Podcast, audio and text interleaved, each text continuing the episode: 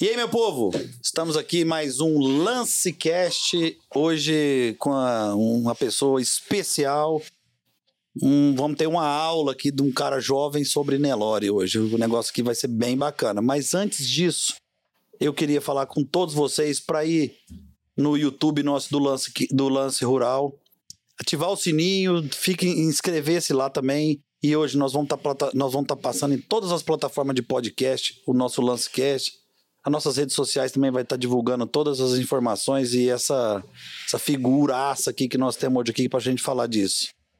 Bom, esse amigo nosso que está aqui é amigo de muita gente que está assistindo a gente. Nós tivemos, rapaz, de novo, ó, tô com a mesa cheia aqui de informação. Tem muita curiosidade dele, teve muita pergunta nas nossas caixinhas de pergunta, viu? Se o senhor fica sabendo, nosso grupo do WhatsApp, o Touro Sênior, teve bastante pergunta também. Mandar um abraço para os meninos depois. Nós vamos chegar nesse ponto do nosso Touro Sênior. E eu queria aqui entrevistar hoje, eu vou entrevistar hoje aqui o meu amigo zootecnista, formado em Pirassununga, Murilo Gibertoni, Nelora Gibertoni. Seja bem-vindo, meu amigo. Obrigado, Plínio, obrigado.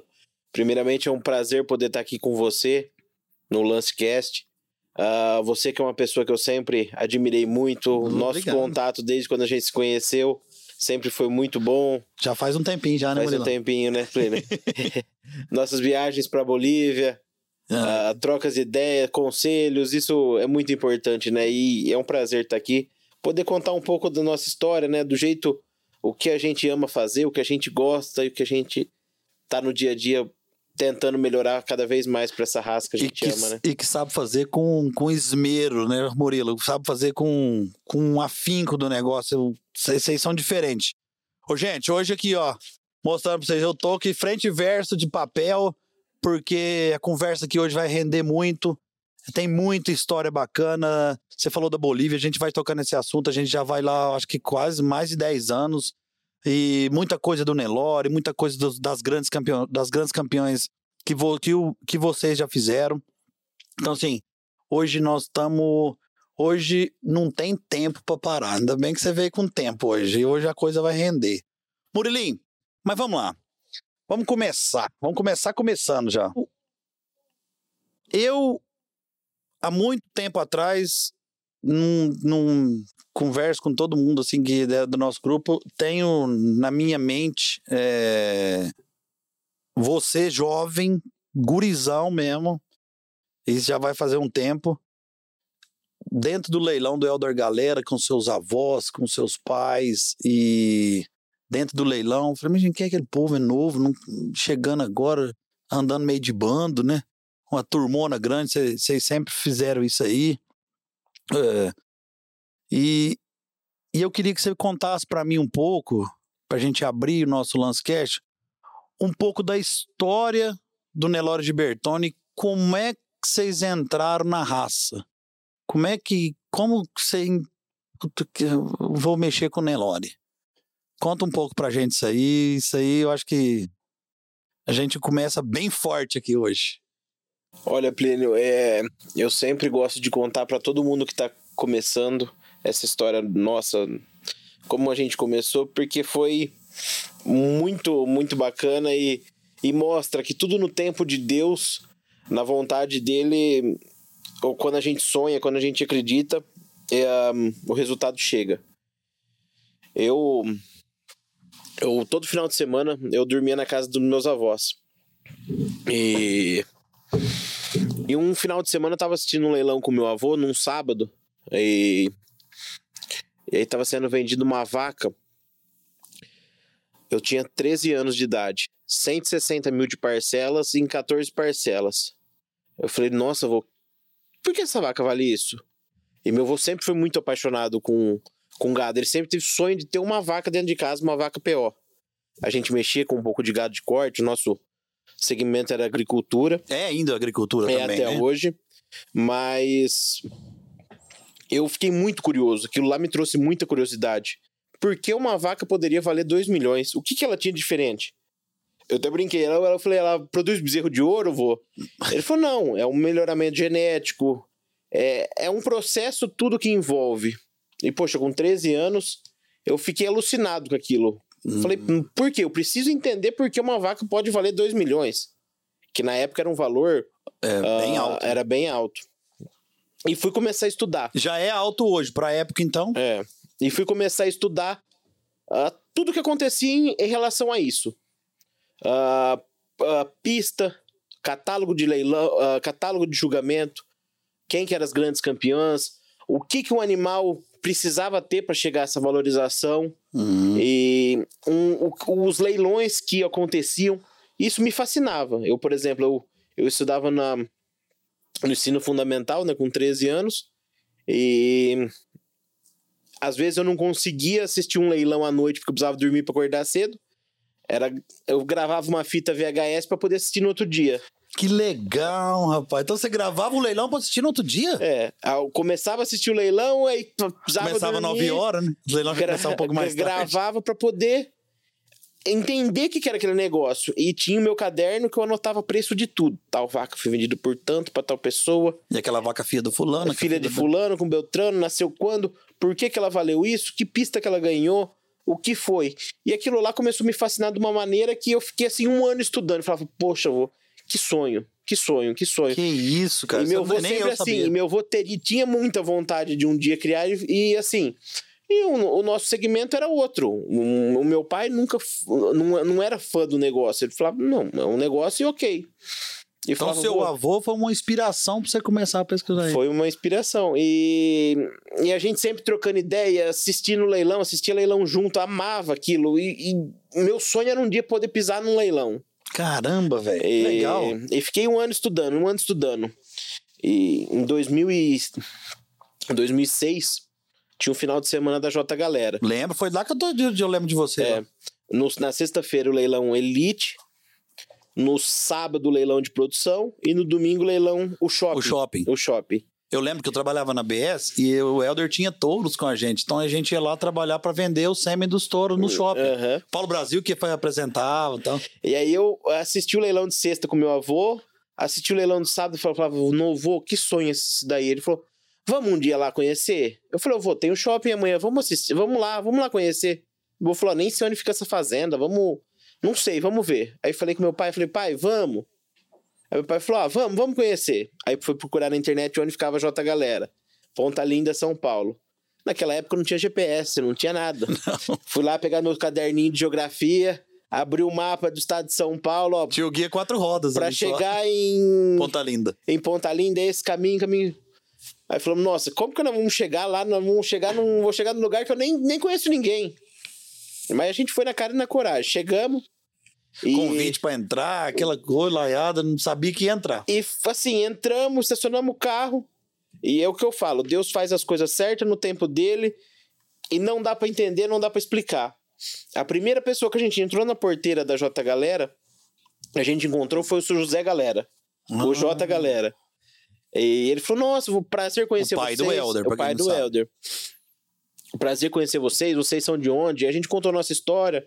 Falamos, nossa, José, a gente não quer atrapalhar, a gente só veio conhecer, queria entender o que que é o projeto de vocês, como que funciona esse negócio. Ele falou: não, a, a- a fazenda tá de porteiras abertas para vocês. Eu, chamou um funcionário, mostrou todo o gado, todo o gado pra gente, mostrou como funcionava o projeto e contou a história do que, que era a J Galera. Aí foi um, um dos grandes momentos assim que, que me chocou muito na vida, que eu lembro que meu avô falou pro, pro menino, falou, eu, meu sonho era ter uma vaca, será que o Helder não vende metade de uma prenhez pra mim? Aí o menino falou, ah, eu posso conversar, conversou com o Helder, Metade de um aprenhei. de uma prenhez. Aí conversamos com o Helder, nossa, o Helder eu vi na televisão, pra mim era o ídolo, era o ídolo do negócio, É, mas pra muita gente. Foi uma era perda um muito grande. eu... né? Hum, é, é difícil falar dele. Esquece, relaxa. É. E aí meu avô falou, ó, eu queria ter uma prenhez. Nossa, meu olho enchia de alegria. Aí o Edson falou, não, eu vendo metade de uma prenhez pra vocês. Qual prenhez vocês querem? Meu avô falou, Muro, qual vaca você gosta? Eu falei, vô, se a gente começar no negócio, tem que começar com o melhor. Quantos anos melhor você tinha? 13. É daí que sai os caras pica, velho. É, aí meu... Tem que comprar a boa. comprar a boa. Aí falou, Helder, você vende metade de uma prenhez da Itália e da Fadami? Que eram as duas principais depois da ópera, que a ópera já estava no fim da vida. Inclusive, meu sonho era conhecer a ópera. Quem que era a ópera da Santa Cruz? Pra quem já acompanha o Nelore há um bom tempo, sabe tudo que a ópera fez, a história E dela. a Itália também, né? É. Mas esse aí você já tinha vindo da cola dos leilão que ficava assistindo. Assistindo. A, a colinha do O caderninho. que, que era o resultado da Itália 4 em leilões? O que, que a Itália 4 poderia com, com, ah, Contribuir. ah, contribuir para o mercado? Então, isso daí que, que foi. O Helder, quando ele falou: olha, independente desse negócio, eu gostei de ver vocês e gostei da ver da vontade que esse menino tem. Ah, se der certo esse negócio da prenhez, que a gente vai negociar tudo, ok. Senão, a primeira prenhez, o primeiro animal que o Murilo vai ter, eu tô dando de presente. Foi uma prenhez que ele me deu de presente. Nossa, que legal, cara. Esse era o jeito do Helder. É, e assim, foi uma pessoa no Nelore que a gente conviveu três anos. Me tornei, acho que, um dos maiores fãs dele e sinto falta até hoje de. Era um cara que eu gostaria de ter convivido muito mais. E Os ensinamentos dele era muito um forte. pouco que a gente sabe hoje, muita coisa a gente deve a ele. Era um. Pra mim, era um, era um craque. Era um. Era um. Assim, um dia eu falava, eu quero ser igual a esse cara. Eu quero contribuir pra pecuária o que esse cara contribuiu. Eu quero fazer no Nelore a história que esse cara fez. E ele até falou, Murilo, um dia se você se formar, é, que a gente foi conversando, a gente, naquela época, a gente trocava muito e-mail, ligação, ele falava, Murilo, um dia se você se formar para zootecnista, veterinário, você tem seu espaço guardado aqui que eu quero que você trabalhe comigo. Nossa, Oh. mim era um sonho. Formar logo. A gente já tornava assim, preciso ficar velho rápido pra me formar. Era um era, era maravilhoso. E aquela compra, Plínio, nossa, foi um dia marcado na minha vida. Foi julho de 2006. Ficou uns quantos dias sem dormir depois Ah, daquilo? foi um. Nossa, ansiedade. Porque assim, poxa, era um sonho. Era um sonho que meu avô conseguiu realizar o dele. Ah, era um negócio que eu queria gostar. Eu, queria, eu falava assim, desde quando eu comecei a entender melhor, eu falava: Isso daqui que eu quero pra minha vida. Isso daqui é o, Top. é o negócio que eu quero mexer. Então. E como meu pai nunca foi muito fã do. Não, não era fã do negócio, ele- eu tinha que provar pra ele que esse negócio era um negócio bom. Mas na verdade não nem era fã do negócio. Seu pai mexia com a agricultura Era, inteira. era agricultura, era, Era o outro primeiro foco. negócio de É, vocês, Era o outro foco dele, né? E hoje você falar uma vaca vale 2 milhões, vale 1 milhão, uma prenhez que não nasceu, que vai nascer, valer 300 mil, 400 mil, 100 mil, 50 mil que seja. Pra muita gente que não conhece o negócio, é uma coisa difícil de entender. Justamente. Nós vamos chegar nesses pontos lá pra frente, mas é E- complicado. E, e mostrar o resultado, ver que aquilo lá conhece, é- era meu objetivo. Eu precisava. Até, até, por exemplo, a primeira prensa que a gente comprou em parceria com a J Galera foi da Itália 4 E a da Fadami. e da Fadami. E o que você ganhou? Queria saber agora. Curiosidade. Era a, chamava. A, a bezerra chamava Taberina. Taberina 3, uma filha da, da feiticeira da J Galera. Uma vaca muito boa na época do Elder, que foi assim, uma felicidade que infelizmente a gente perdeu ela faz um tempo, né? Mas mas deixou muita coisa boa. deixou muita coisa. Foi, foi, foi, foi muito bacana. E Tá, e aí, Murilo? Essas prenhez nasceram vocês dois sócios? Como é que foi? nasceu na J Galera, porque a gente não tinha estrutura nenhuma, tinha né, nada. Você não tinha nada de baia lá, não tinha nada, Nada, nada, nada. Era agricultura só. Até eu brigo com a minha família. Por exemplo, eu sempre morei no sítio. Aham. No nosso sítio, o meu avô, meu avô até brincava, falava que quando ele queria abrir o, a janela do quarto dele, ele queria catar uma laranja pra chupar. Uhum. Então, dentro de casa tinha um pé de laranja praticamente. Então, era em volta, era tudo agricultura. E hoje ali na sua casa, você abrir a porta do sítio, tem as vacas top ali pra você coçar, pra você ficar vendo. Que, que era um sonho. E eu sempre. eu, até- eu sempre caminhava com a minha avó lá no meio dos, dos pomar, do caminho, da entrada, tava falava assim, vó, aqui vai ser um piquete. Aqui vai ser um piquete. Aqui eu vou fazer outro piquete. Aqui eu vou construir uma baia. Aqui vai ser aquilo. Aqui a gente vai ter tal vaca. Aqui a gente vai ter... Aí ela, minha avó falava: Não, filho, você vai ter, vai ter. Só que no fundo, eu via que a minha avó pensava assim na cabeça dela: Poxa, coitado, ele tá sonhando, sonhando, não sei se esse dia vai chegar. E ela, ela até me desabafou isso daí. Falou outro dia: Ela falava assim: Filho, eu via você sonhar, você querer ter, querer ter. E. isso é um caminho que, que tem uma jornada que tem que chegar, trilhar. Então, Plínio, a gente ficou num prazo de 2006 até 2009 comprando alguns animais em parceria para parceria. para entender o que era negócio. para mostrar pra família, porque sempre foi uma família muito unida, uma família de todo mundo, que ninguém faz uma vírgula sem Isso é uma coisa bacana. Sem conversar com todo justamente. mundo. Por isso que a gente vê muito. Lá vem os de Bertone. Tá lá É. o vozinho, a sua avó, o seu pai, a sua mãe, o seu irmão, o Murilinho, seu filho, seus tios. E eu acho isso muito bacana e é bonito. E é bonito de ver. Bonito de ver isso aí, porque a união de vocês é muito bonita. Assim, cara, é impressionante. Ah, se todo mundo tivesse uma família onde todo mundo estivesse sempre junto, né? Não, e, e Plínio, E, os, e, e as reuniões dessa família para fazer essas E coisas. ninguém faz uma coisa sem, sem a gente ter uma reunião. Ninguém, a gente nunca comprou uma vaca sem conversar com todo mundo. A gente, cada passo foi, foi numa decisão conjunta. Então, o que, que eu e meu avô precisava fazer? Mostrar pra todo mundo que o negócio era bom. que O negócio era unido. Ah, Não era só mostrar pro Murilo e pro vovô, tinha a família inteira que tinha ali, porque, é, querendo ou não, você é um grupo, né? é, era um grupo. As minhas férias de, de, de- escola. Não Fazenda. era na, na praia. Minhas férias, férias de escola eram na fazenda. É. Eu- Tinha, tinha, vamos lá. Você na escola era o seguinte, eu acho que tinha assim, o, as matérias normal barra o Nelore.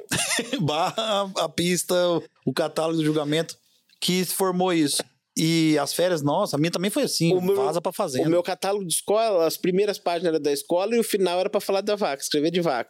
Pensando em nome de bezerra, pensando em acasalamento, Ai, pensando em, em Nelore. É bom demais. Minhas férias da escola não era na praia, era na, na roça. E eu nunca fui fã de trabalhar na, na agricultura. na agricultura. Eu, ah, por exemplo, meu pai falava, filho, eu preciso que você vai lá, aguar umas mudas de, de laranja que eu plantei. Monta no trator, passar um veneno ali não e tal. gostava, não gostava. Já meu pai virava e falava, filho, hoje é dia de vacinação lá na fazenda em Pongaí, que é a fazenda que a gente tinha o gado de corte. Hoje a gente usa como apoio das receptoras, transfere receptoras, embriões lá. Era o primeiro a levantar. Amava, amava, amava. Não via a hora de poder ir. Que legal. cara. Então, a... foi um negócio que a gente foi crescendo dessas parcerias. Começamos a parceria com a J Galera, depois foi Agropecuária Mafra, Ipeuro, Fazenda do Sabiá. E a gente viu que no Isso e só estudando o mercado. estudando só o mercado, entendendo o que era o mercado. E assim, a gente foi muito bem recebido, Prino. Isso que eu acho que eu, que eu, que eu quero levar e tento levar todo dia pra quem vem no Nelore de Bertone e fala: eu quero começar uma parceria com você. Eu tento pegar O que você aprendeu, né? o que a gente aprendeu. Porque, poxa, o apoio que o Helder me deu, o Mafra deu, o Beto da Sabiá deu, o João Marcos da IP Ouro, todo mundo, o Ademir, o Ademir hoje é, um, é uma pessoa que eu admiro muito, tenho um carinho muito grande. Ele era Mafra nessa época. trabalho com ele, trabalhava no Mafra. Uhum. Então, o apoio que todo mundo deu pra gente, o Mafrinha. A, a gente ficava em, no, no MSN, naquela época era MSN, MSN. conversando de vaca até 3, 4 horas de madrugada. Mafra precisa voltar mais pro gado. Ele Precisa, tá, precisa tá muito andando de helicóptero ainda. assim pra baixo aí. Mas e, e isso foi muito legal, Plínio. Foi, foi um aprendizado muito grande. E nesse, e nesse tempo de 2006 a 2009 eu aprendi muito com o Helder. Muito, muito, muito, muito.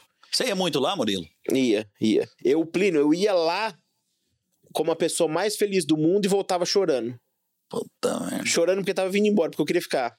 É igual você ver um ídolo, né? cara? Ele é. Isso, era, isso, é, isso é espetacular. E falava assim: se um dia eu sou 10% do que esse cara é, poxa, eu tô realizado. E Histórias de Elder Galera, né, cara? Que não é só você que conta, é o Nelore, E quando a gente muito. perdeu ele, foi assim. Foi muito, um baque muito grande. muito, muito, muito, muito. Até meu avô perguntou, falou: e aí, agora o que a gente vai fazer, filho? Eu falei, vô, a gente gostou do negócio. Tá vendo? Tá dando resultado. Vamos continuar. E o Ed sempre falava: faz uma bainha lá, faz uma bainha, faz uma bainha, Faz um negocinho lá pra você faz um piquetinho pra ter uma vaca. E a gente começou a pensar de fazer alguma coisa. Essa virada foi em que ano? 2009. E qual foi a primeira vaca que você comprou? o primeiro animal nascido marca Gibertone, que a gente tem lá até hoje, é uma outra filha da Itália 4. Que legal. Chama Atlanta, tá lá em casa até hoje. Foi uma outra prensa que a gente comprou da J Galera. E, Plínio, nesse, nesse período, em 2009, quando a gente perdeu o Elder, ah, teve a liquidação, meu avô falou, ó, vamos ver. eu, eu dei o maior apoio pra gente continuar tudo. Ele falou, meu pai falou, vamos ver como vai ser. A gente tinha mais de 10, 12 animais na liquidação da J Galera, De sociedade. de sociedade. Ele falou, se esses animais derem retorno, a gente vai continuar. Senão a gente para. Poxa, Foi pancada, hein? pancada. E, e poxa, se desfazer do negócio, a gente tinha um apreço tão grande, umas vacas. Porque é um negócio que, assim, por mais que você tenha amor, por mais que você tenha ah, uma paixão, precisa ser rentável. Precisa. ah, nenhum negócio sustenta só com amor. Tem que, tem que ter o financeiro, tem que ter um comércio, tem que ter tudo para poder valer a pena. Ô Murilo, eu fico pensando, você é um cara que gosta de catálogo. Eu fico pensando aqui agora que você falou isso. O tanto que esse homem deve ter estudado o catálogo de liquidação da J Galera. De trás pra frente, frente pra trás, Eu, Plínio, eu, acho engraçado. tentando comprar e não comprava. Depois e da primeira compra que a gente fez, Plínio, começou a chegar catálogo lá em casa. Eu era apaixonado por catálogo. Uns catálogos bonitos, grandes. Eu consegui encher um guarda-roupa da minha avó inteirinho de catálogo. Sério, Murilo? Guardava tudo, tudo, tudo, tudo. Nossa, ah, quando a gente fez o cadastro na Programa Leões pra comprar o primeiro animal, começou a vir catálogo naquela época, né? Catálogo impresso, aquele catálogo bonito. Lindo. Nossa, eu- era maravilhoso, eu ficava impressionado. Eu, eu, eu chegava em casa, eu tinha que da escola, eu tinha que correr pro escritório para procurar os catálogos que chegavam. E ficava estudando, estudando, estudando, e guardava, e guardava. Eu tinha coleção, ó, esse daqui é os principais, esses são os melhores leilões, esse animal foi vendido aqui, foi... Esposa É- tá é- aqui, é- esposa Inel tá aqui e tal. enchi um guarda-roupa só de catálogo. Então, é, é muito gostoso isso, Plínio. E na liquidação desses 10 animais, o resultado foi incrível. Você chegou a vender os animais que vocês tinham em sociedade ou você ficou com alguns? Vendemos todos, Todos? todos, porque todos deram muito resultado. Todos retornaram em duas, três vezes o investimento que tinha feito. Meu pai ficou assim, do mais animado. Um cara que assim, que, que, que, que, que tinha outro segmento e falou: Poxa, esse negócio é legal. E vocês compraram alguns animais lá também ou não? Compramos na segunda etapa. Hum. a Harashi, que foi uma. Compramos num- um animal que tinha um defeito na mão Uhum. e deu um ganho pra fazenda que foi incrível. Porque o defeito da mão é defeito adquirido, né? Era Não- defeito adquirido. Então, na primeira etapa, a gente vendeu todos os animais nossos, vendeu super bem, foi maravilhoso. Então, isso deu gás. A gente foi na segunda etapa, compramos três, quatro animais pra montar uma base, tudo. Então, Isso já tinha fazenda. Não, Já tipo tinha. assim, já tinha fazenda? Sim, já tinha. Mas já tinha os piquetes, já. não, nada, Ainda nada. Não, não, começamos a montar. Aí começamos a montar. Até a gente contratou um funcionário que foi o primeiro funcionário nosso, cabelo. Uhum. Ah, eu lembro até hoje, ele falava, Neu, vamos construir uma baia, Neu. Enquanto a baia não ficava pronta, que é a nossa baia principal, ah, a gente pegou um, um barracão de trator que a gente guardava implemento, grade, roçadeira, tudo. O cabelo foi lá, arrancou tudo lá. Meu, meu pai um dia chegou ficou louco. A gente cercou de arame, ah, a gente chegou, não, não tinha palha naquela época, não, não sabia o que, que era uma palha. Não sabia onde arrumar ali, velho. A gente, eu cheguei com o cabelo na beira da rodovia, sabe aquela grama que eles cortam na beira da rodovia? Sim. Pegava aqueles montes, enchia uma carreta e a gente colocou no chão lá para poder fazer a cama dos primeiros animais. Nossa, hora que o, hora, o, cab, o cabresto, a gente nunca tinha comprado um cabresto, a gente fez um cabresto de correntinha. Corte. Da, não, de corrente. Meu avô foi na, na- na, cidade, comprou uma corrente e fez o cabresto de corrente. E aqueles primeiros animais que começaram a nascer lá, umas prenhez de divisão de doadora que a gente tinha com o Mafra, que era B7443. Nossa, eu gostava. Novo. É uma Amazona. É. Essa vaca era boa, hein? E aí Lembro começou dela. a fechar os bezerrinhos. Nossa, eu tenho até uma foto até hoje, guardada do meu avô, com um bezerrinho abraçado. E naquela estrutura que é assim: a parede era feita de, de, de, de arame, Ah, o chão era, era grama da rodovia, uma raçãozinha que a gente comprava na, na cooperativa da cidade. E Plínio, e ver cada passo que foi para chegar hoje onde a gente tá chegando, graças a Deus, graças a, a conseguir mostrar pro meu pai, mostrar pra nossa família que o negócio era rentável, é, é muito gratificante. É muito gratificante. Mas é suado, né, meu? É muito suado. Ô, ô, Plínio, imagina seu filho de 13 anos, 14 anos virar pra você e falar assim, pai, compra uma vaca de 300 mil, de 200 mil que ela vai dar retorno. Plínio, nunca. Não faz. Se você não mostrar aos poucos que esse negócio dá certo, É difícil, então foi passo a passo, foi passo a passo. E dessa estrutura, a gente foi montando, montando. Meu pai falou: vamos montar 10 baias para começar. Mas já começou bem, graças É, a aí Deus. o engenheiro até que foi mostrar falou: vocês não querem fazer mais? Meu pai falou: você tá louco? 10 baias já tá excelente. Nunca vai mexer mais que isso. Hoje nós, a gente tá trabalhando, são 50 baias. Então, Uhum. uma já encheu, já ficou. Pô, precisou fazer outra, precisou fazer outra, e foi, foi, foi, foi. E hoje, graças a Deus, cada passo, Plínio, serve para mostrar que tudo valeu a pena. Não, e vai valer. É o tempo que, que, que- é muito gratificante. Nós vamos chegar nesse, nesse, nesses pontos aí, Morilim. Morilim, me fala outra coisa aqui, assim. É, Como é que é que você tem, que você faz? Você contou da sua história maravilhosa aí, desde esse início, dessas 10 bikes que chegaram, e as coisas, eu acho que com muita dificuldade, porque ali, ali, querendo ou não, tá. Você tinha que ir montando pra todo mundo, e jovem, e pequeno, pequenininho, e montando coisinha por coisinha, com o apoio do seu avô, do seu pai, mas e, e quanto é bonito isso. E como é que você fazia para estudar as suas compras? Porque aí, a hora que você já estava com a baia pronta, você começava a estudar as suas compras. O que, que era o parâmetro das suas compras? É aquele estudo que você tinha dos seus cadernos lá de trás, aí que agora você já tinha virado criador, certo? Uhum. já tava já tava como exemplo desmamado mais do elder já com as suas, com, as suas, com a sua estrutura para montar e você começou a ter os estudos a gente conversou até fora do ar sobre isso e como é que você chega nesses estudos seu de compra Murilo como é que funciona isso Ô Plínio, eu acho que assim, a gente tem que se adaptar conforme o projeto de cada um. Nosso, a área que a gente destinou para criar o gado lá na nossa propriedade ah, era muito pequeno. Então meu pai sempre falou: Ô filho, onde você for trabalhar com 10 animais, em vez de ter 10, trabalha com um, mais esse um de ponta. Então a gente se adequou à nossa realidade. Então a gente tentou ajustar conforme o nosso projeto poderia ser feito. E naquele momento, ah, as doadoras eram, eram um valor agregado muito alto, falando: "Ó, a gente está começando agora, eu não consigo trazer uma vaca de um milhão aqui para fazenda. Não consigo trazer uma vaca de 500 mil.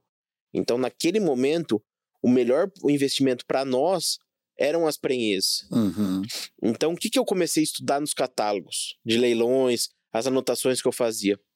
Quais eram as vacas que vendiam prenheses e quais eram os preços das filhas delas em leilões? certo Então, a gente fazia um comparativo. Qual vaca tinha o, o, o, o prenhez da, a prenhez num preço mais de custo-benefício melhor e depois a filha estourava e vendia caro? Aí eu fiz uma listinha pro meu pai, pro meu avô, falou, a gente precisava comprar dessas vacas. Aí eram as vacas da época, Itália 4, que foi a primeiro animal que nasceu, marca nossa. A Vala da Barros Correia, que era para mim uma das vacas mais lindas que eu conheci já até hoje. que é típica né que era Típica. Ah, tentamos juntar no plantel Betina 1 LRMS, das principais vacas que tinham no mercado. Maharashas. Maharashi era, era era um sonho. Pra quem ia na J Galera, conhecer o que era uma Maharashi 2, uma Maharashi a da 1. manchinha né Ah, É. Era um. Era um. Pra gente que ama isso daí é, é um prato cheio. Uma areia. Tudo. Então, falava, pai, isso aqui a gente precisa comprar pra essas vacas. Essas vacas aqui. Horta da Genebra. Teve vaca que a gente chegou a comprar duas, três prenhas da mesma vaca. Maharashi, essas vacas. Era um, um sonho. E desses animais. Mas desse sonho que você já sabia que ia ter o retorno, porque você É. já tinha estudado, porque você não vou falar tá na moda, mas era a vaca que estava entregando os resultados de pista, de leilão que estava acontecendo. Tô certo? sem dúvida, flagra. Então eu falei, pai, vamos comprar prenhez dessas vacas, que dessas prenhezes pode ser que a gente tinha um animal bom de pista, e o que não der um animal bom de pista excepcional vai dar um animal bom que vai ser uma matriz para nós, Uma doadora. uma doadora. E nisso foi muito bem. Os primeiros animais nossos, a gente. Ah, ah, Deus sempre abençoou, né? Eu, eu falo do nosso trabalho, tudo. E nascia muita coisa boa, Plínio, muita. Até, por exemplo, a gente com, com pouquíssimo tempo de criação, o nosso animal número 65, 63, foi campeão bezerro de Uberaba, numa Exposebu, no auge daquele negócio, que todo mundo concorrido, E tá ali os menininhos ali de Taquaritinga. Chegou com. com... Eu lembro que eu tava na faculdade, eu não podia faltar da faculdade nesse quando o, o primeiro campeonato nosso, o Coliseu, e eu assistindo pelo celular em casa, assim, eu falava, meu Deus, vai dar certo, vai dar certo, vai dar certo. O meu avô teve um momento de saúde muito complicado, ele estava internado em Rio Preto, então não tinha ninguém da família lá. Toda a família em casa, quando ganhou aquele campeonato, falou, puta merda. Esse tá negócio, na faculdade, uá! esse negócio é, é, é, é, é viciante, velho. Você pira. O, o sangue mexe com a gente. Então foi, foi nisso, Plínio das preenches que a gente comprou, dos campeonatos que a gente fez, daquele pouquinho. Meu sonho era. Um, quando a gente começou, eu falava assim: meu sonho é ir pra Uberaba e fazer um primeiro prêmio. Numa pista de Uberaba, aquela emoção. Que fazer um primeiro prêmio em Uberaba já é, era fantástico, né? Fantástico. Era. Ainda mais com uma marca nossa. Aí já no começo fazer um campeonato bezerro, nossa, aquela adrenalina sobe. Ah, é, é o que motiva. É o que motiva. Se você não tiver a realização do negócio financeiramente, não tiver o gás de um campeonato, de uma venda, você, você desanima. Eu tô, eu tô tentando seguir minha ordem aqui, mas não tô dando conta. Eu quero te fazer. Tem tanta pergunta boa aqui, cara. Nós vamos chegar nessa pista de Uberaba, que aquilo ali é um, é um, é um templo, né? Para nós que gostamos de, de, gado, aquilo ali é um templo sagrado. Você pode ganhar qualquer pista que tiver no Brasil, mas é que chega em Uberaba, a perna Uberaba, treme mais forte. Treme. E é a, é a final da Copa do Mundo, né? É. É a final da Copa do Mundo e tem todo ano. Né? Esse que é o negócio, né? Tem todo ano. Murilo, você falou da sua. Da, a gente tá falando da, da, das suas compras e tal. Você lembra qual o leilão que você foi. Primeira vez que você foi convidado? O primeiro leilão que eu fui convidado foi no J Galera. No, no J Galera. É. Que essas duas prenhez, quando ela Antes da liquidação. Antes da liquidação. Elas nasceram, viraram duas novelinhas muito boas. Hum. Chamava Cirani e Chad. O Eder convidou falou: vamos vender um lote duplo no meu leilão de sábado. Nossa. Meu Deus. Participar de um J Galera falava: não, não, não tem condição. Ele falou: não, vocês têm, vai participar.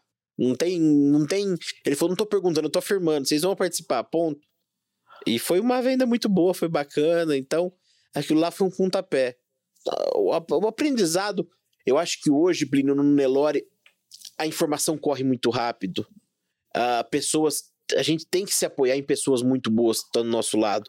Uma boa assessoria, amigos. E dar valor para cada pessoa que passa do nosso lado. Então, isso daí é muito. Isso aí é pra vida, cara. É pra vida. Isso aí é pra vida. Isso aí é pra vida. Desde né? o mais simples tratador, como do maior criador que existe. A gente tem que tratar eles e, e trazer a experiência que cada um pode proporcionar pra gente, porque são experiências de vida diferentes, né, Plínio? Isso daí que é muito importante, né? Não, bom demais.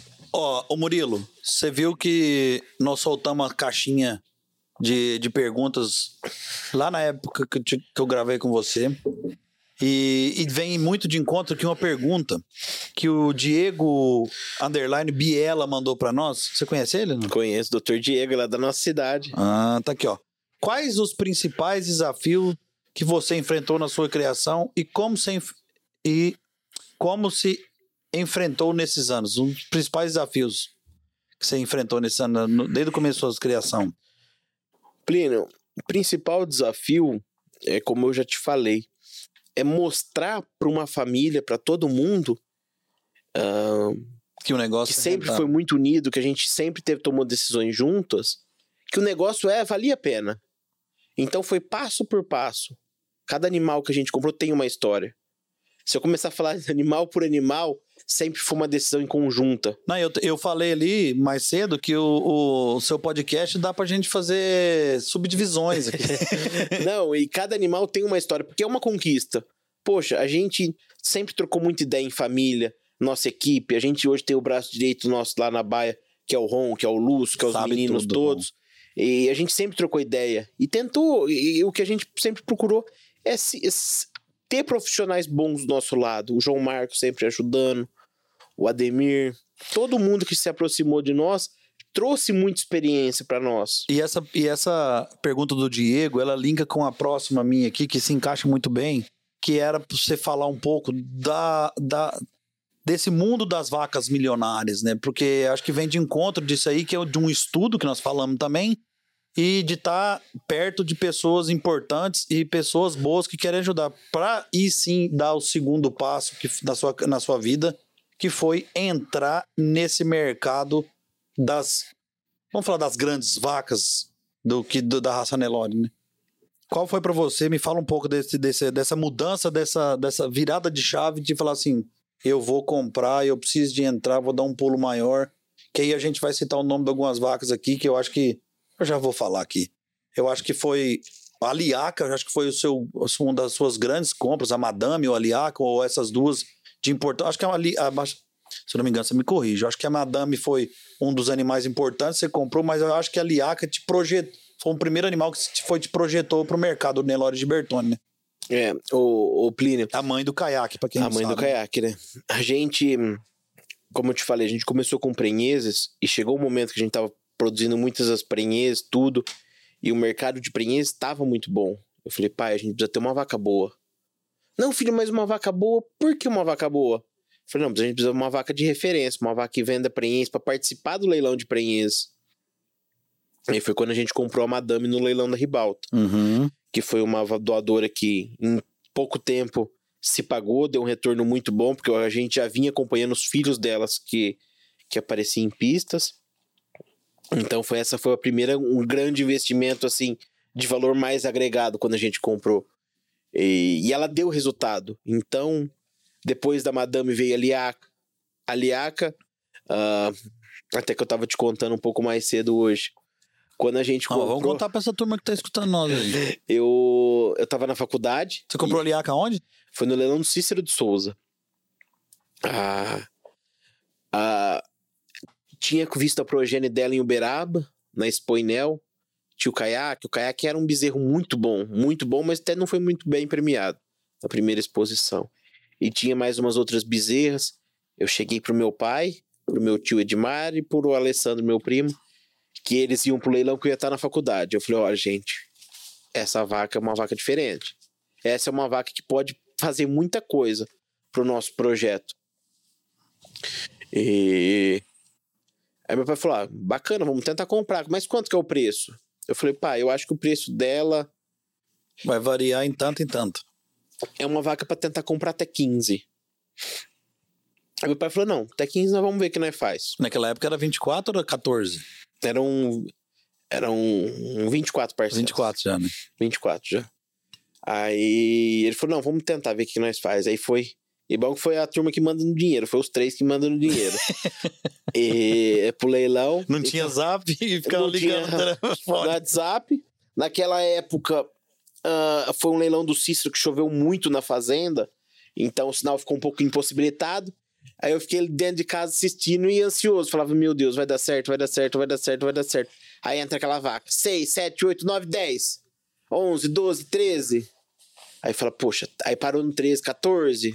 Aí e o Celi, será que é nosso? Parando. Será que é não, nosso? Pode ser que seja nosso, pode ser que seja nosso, pode ser que seja nosso. Aí 14, 500, 15. Aí eu falei, será que é nosso? Será que é nosso? E não conseguia se comunicar com eles para saber se era nosso ou não. E e aí veio 15,500. Eu falei, putz. Perdi. Já não é meu. Perdeu, essa já foi. Essa não vai, não vai vir. E aí bateu o martelo nos 15,500. Aí comecei a escutar. Penu, uh, agradecendo a, ao licitante tal. Penúltimo lance, antepenúltimo, não via nome de Bertone. Eu falei, putz, será que tem uma chancinha? Aí no seu comprador, comprador Nelore de Bertone. Falava, ó. Aí depois até, inclusive, o João Maurício entrou na sociedade com a gente, ficamos sócios. E aí depois meu pai veio me contar, falou, olha filho, você falou pra gente até 15, a hora que a gente foi dar o 15 já deram. Aí falou, mas vamos tentar o último lance, o, o último 500. Morreu é o, na mão. É, é o último suspiro. Aí 15, 500 morreu. Pum, nossa, foi uma vaca, Plínio o retorno dela foi monstruoso. Se a gente Aí pôr na ponta do lápis, uma vaca já rendeu para nós mais de mil por cento. Pum. Hoje ela faz parte do plantel do Henrique Juliano. E, e uma vem deixando coisa boa até hoje. deixando coisa boa até hoje. Filhas dela também. Filha, e a contribuição que o caiaque teve, né, Plínio? É. A gente comprou o caiaque. É, compramos, compramos ela na, em novembro. Uhum. Em fevereiro, o caiaque foi, foi campeão júnior menor na Expo, Zebu, na Expo Enel Mineira. Foi vendido por mais de um milhão. Então a vaca já criou outro Depois patamar. do caiaque, grande campeão. Convite para vender prenhez em todos os leilão. Então aquilo foi motivando, aquilo foi muito legal.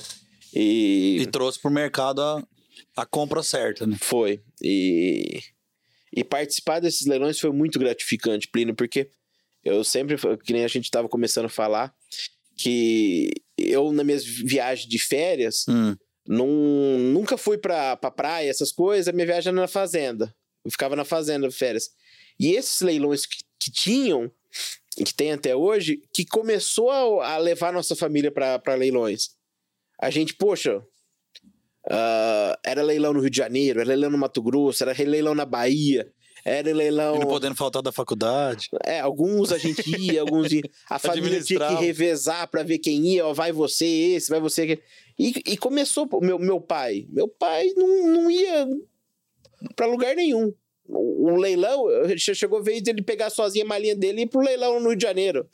Então, ver aquela animação, aquela motivação, o engajamento da família, o que se tornou em volta do Nelore, a união, a família se fortificou muito mais depois do, do Nelore. Então, hoje, todo mundo que vai lá em casa fala assim: olha, a gente admira o trabalho de vocês porque é um trabalho feito da família. Isso. Ah, todo mundo tá junto. Ah, você pode ir lá, você vai ver meu pai no trator trabalhando, meu tio no trator trabalhando, o Alessandro lá trabalhando. Isso é fato. Então, Todo mundo todo fala isso. mundo lá junto, tentando, trabalhando junto com a equipe, tratando todo mundo igual, Todo mundo igual. de igual para igual, para se unir. Isso daí que é o que é o gostoso e, que, que deu mais motivação para cada aquisição que a gente fez. Vamos lá. Eu quero saber mais dessas aquisições pontuais e certeiras. Que, rapaz, eu acho que. Eu acho que é difícil, é mais fácil contar. as- É que a gente não vai falar isso, mas acho que você não enche a mão aqui a compra que não deu certo. Porque você tem um- uma rede. E nós vamos, falando, nós vamos tocar um pouco nesse assunto que é das parcerias sua muito forte, que você viveu isso sendo um parceiro, eu acho que você quis trazer isso para frente, nós vamos falar isso. Mas, enfim, essas vacas fortes que vocês entraram e já, já presentes. Vou dar um outro exemplo aqui, Murilo, e se eu tiver errado, você me corrija. E também, se tiver mais, mais vaca, porque é tanta vaca. Eu tentei. Eu tentei escrever e não dei conta de achar. Liguei para um amigo que sabe tudo também. Nós pontuamos algumas. E falei, vou esperar o Murilo chegar aqui. Ali ele sabe muito mais do que eu. Que foi uma das grandes compras sua e que que- em que vale a pena fazer um investimento, às vezes até um pouco mais alto, mas que dá o retorno, foi a Jolie, né? Foi. Ô Plínio, ah, A Jolie, eu acho que ela provou pro mercado que a vaca cara, ela, se trabalhar bem feita, ela volta rápido. né? E para a realidade nossa, a gente tem que trabalhar com valor agregado no nosso projeto que é pequeno. Que é A área é a área pequena pequena. Então a gente tem que trabalhar com valor agregado. E quando veio a pandemia, foi um momento de muitas incertezas, né, Plínio? Uhum. E, e aí vi- eu vi a propaganda do leilão de liquidação, falei, lá tem uma vaca boa. Lá tem a Jolie. Você acompanhava a pista, ela é pentacampeã, não é? Do ranking? Pentacampeã do ranking, ganhou muito do ranking. Era uma vaca, a genética dela pouco ofertada no mercado, bem pouco. Ra- rara, era rara as pessoas que tinham genética dela. E eu até fui na fazenda deles, da Jatobá, conhecer a Jolie. Falei, não, preciso conhecer essa vaca ao vivo pra ver se, é se ela é tudo mesmo. mesmo. Nossa, hora que eu cheguei lá, fiquei impressionado. Aquela vaca, aquele porte, aquela. É, ela é diferente, ela tem uma Ela é carcaça que. Uma imponência.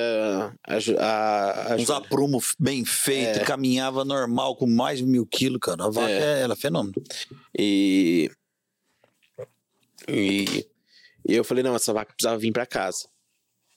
Aí, aí eu cheguei em casa, meu pai falou, e aí, gostou do gado? Eu falei, pai, tem um gado muito bom, mas tem uma vaca que ela é fora do comum, que é a Jolie. Aí falou, ah, filho, mas quanto você acha que vai ser? Eu falei, ah, pai, é difícil falar preço. O mercado a gente não sabe como vai ser na Ele não vendia pandemia. fêmea, né? Não vendia fêmea, não sei como vai ser. Mas pode ser que uma vaca saia por 30 mil de parcela.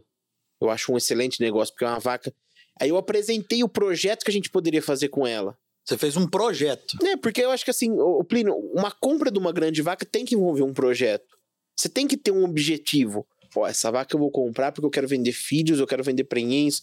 Essa vaca, com- ela, ela pode me. Eu falei, pai, é uma vaca inédita, uma vaca que foi penta grande campeã, ah, pentacampeã do do ranking. de matriz. Ela foi muito pouco ofertada. Quem comprar essa vaca no leilão, Ela era o primeiro lote, pode ser que ela saia até mais barato do que ela vale. Leilão Ah, virtual, leilão pra ser virtual. é, pan- O boom da pandemia. E eu falei, ela pode ser um bom negócio, porque a gente vai vender preinhas dela muito rápido. A gente tem o nosso leilão uma semana de, ah, uma semana não, Dois 15 meses, dias depois do leilão 15 da dias Jatobá. depois, verdade. E a gente já pode colocar preinhas dela, ela pode já amortizar um investimento. A gente tem um leilão Noite dos Campeões, que naquela época de pandemia mudou para junho. Ah, daqui 60 dias, a gente pode vender uma preinhas dela lá. Já amortiza uma parte do investimento. E ela, era muito, ela é muito fértil, né? É. Muito fértil, vinha com um clone, super saudável. Por mais que ela tinha uma idade já um pouco avançada, mas você via ela com 13 anos e falava que a vaca tinha 8, 9, no máximo. E, e aí começou a licitação, pá, pá, pouquinho, pouquinho, pouquinho, pouquinho. E Você o com o Flavinho ali no zap. Com Ademir. Com o Ademir. Ah, a gente sentou a família inteira na frente da televisão. Minha avó nunca foi de. Sempre adorou, adorou. Canal Rural lá então tá no favorito, sempre. Tava. A Tava minha avó tá sempre ainda? adorou ah, o negócio, sempre adorou leilão, tudo. Mas ela nunca deu um palpite. Ó, ela eh, nunca deu palpite. Compra essa vaca, para, tá caro, tá barato, tá não sei. Nunca, Ela nunca ficava só observando. observando e gostava, adorava. Sempre acompanhando meu avô, tudo. Aí começou a Jolie na venda, ela falou assim: não, vai mais, vai mais, que você tem que vir pra cá. Vai mais. Falei, Demir, arruma um sócio, porque assim, comprar uma, uma, uma grande vaca é muito bom você ter um sócio, um parceiro bom. Uhum. Ele falou: Murilo tem um criador novo, Pecuária São Jorge, tem muito potencial, muito gente boa, eu acho que vai dar certinho pra vocês com uma vaca. E ele topa comprar vaca com vocês. Eu falei: não, beleza, vamos, vão tentando. E aí foi aquela disputa. Ah, deu 30, poxa. Ah, 35. Aí meu pai falou: e aí, e aí? Meu avó, vai mais, vai mais, vai mais, vai mais. E aquela disputa foi chegando no Até ali sozinho. junto com São Jorge. Ah, já, já juntos. É. E aí 40, 45, 50. Aí tava já aquele, aquele suador, porque nunca a gente tinha comprado uma vaca de um milhão e meio. Por mais que era com um parceiro, mas era um investimento que era. Uhum. Mas meu avó falou: eu, tenho, eu, tô- eu tô sentindo um negócio diferente, que essa vaca vai ser boa. Tem que. Vai mais, vai mais, vai mais. Sua avó falou Minha isso. avó. Cara, Aí compramos por 51,200. Hora que bateu o martelo, nossa, que emoção. Que emoção. Cara, É, eu a imagino, Jolie é nossa. Aí até, aí até a hora que eu ia dormir, eu falei assim: agora qual eu tenho que pagar a Jolie, gente? Vamos pensar. Foco. A vaca chegou, nossa, aquela. Um monstro de vaca. O nosso leilão, uma semana, ah, 15 dias depois, a primeira preenche que colocamos pra vender da vaca, 8 mil de parcela. Poxa, dos 50 já baixou pra 42. certo. Ah, tem uma consulta do lote B. Mais 8 mil. É a vaca que todo mundo queria. Dos 42 veio pra 34. É, Poxa, olha que negócio bom. E todo mundo ficou animado. Veio Noite dos Campeões, vendeu pra eles na mesma baliza, 8, 8 7,5, 8 mil. Vendeu quatro lotes. Quatro? Poxa, a vaca em menos de 60 dias tava paga. Caramba, que acertada. Caramba. Eu Então- lembro que isso aí correu o Brasil, essa. É. esse- mas é o foco no investimento. É o foco no investimento. E, e, e, a, e a Jolie foi o start pra gente falar: não, as vacas boas tem que ser as vacas. Depois de Jolie veio Viatina, veio Parla, veio Raridade, veio Sasha, veio ah, Isabela, veio Charleston. Vacas que a gente. Shankara. Shankara, Shankara. cria sua, né? Não, Shankara foi um animal que a gente comprou de pista. Hum. Então. ah, cada vaca que a gente ia comprando, a gente o foco. ó, Essa aqui precisa pagar. Precisa pagar essa vaca, precisa pagar essa vaca. Então, começou a virar uma empresa, porque uma vaca ajudava a pagar a outra. Então, ah, por exemplo, você imagina hoje uma parla, uma parla, uma raridade, uma Isabela, uma Jolie, tudo trabalhando para pagar o investimento das, das grandes doadoras. É uma empresa. É justamente. Então, isso Eu, eu que... brinco muito, eu já te falei isso aí, que você, Murilo, é um Tem- executivo do Nelore, cara. Porque você, você tem que ter o planejamento anual, tem que ter o planejamento dessas, de cada indivíduo que você compra. É, é, é uma empresa, justamente. É uma empresa. É igual nós temos aqui no Canal Rural. Todo ano tem que fazer orçamento, tem as nossas reuniões de diretoria, se vai fazer isso, vai fazer aquilo, se vai contratar mais isso, vai contratar mais. É igualzinho, cara. Não muda nada.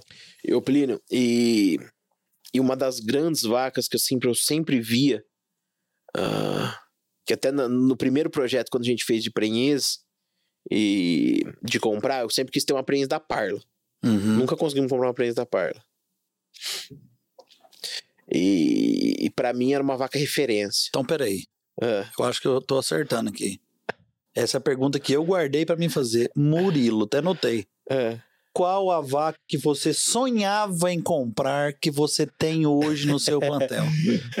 Você, você- você roubou meu negócio? e aí, Plínio, é, parece que eu adivinhei.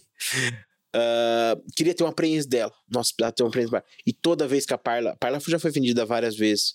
Eu falava: olha, pai, essa vaca é um bom negócio. Não, filho, mas a vaca tá sendo vendida por 3, 4 milhões. Pai, essa É vaca bom não é normal. Essa vaca é diferente. Essa vaca tem algo a mais. Olha a produção dela, olha aquela filha, foi vendida por tanto, olha aquela neta, foi vendida por tanto, olha aquela filha, foi primeiro prêmio não sei aonde, olha aquela neta, já tá sendo campeã. Então, Estudou. Então nenhuma das oportunidades a gente conseguiu comprar ela.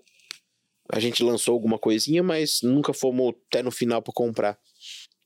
E aí chegou o dia E- da Parla. Compramos a Jolie, paga. Compramos a Viatina, paga. A Liaca, um Nem pouco mais para trás, nem se fala. A Liaca a gente já tinha até vendido, no caso, já tinha até. A gente já tinha até vendido já ela.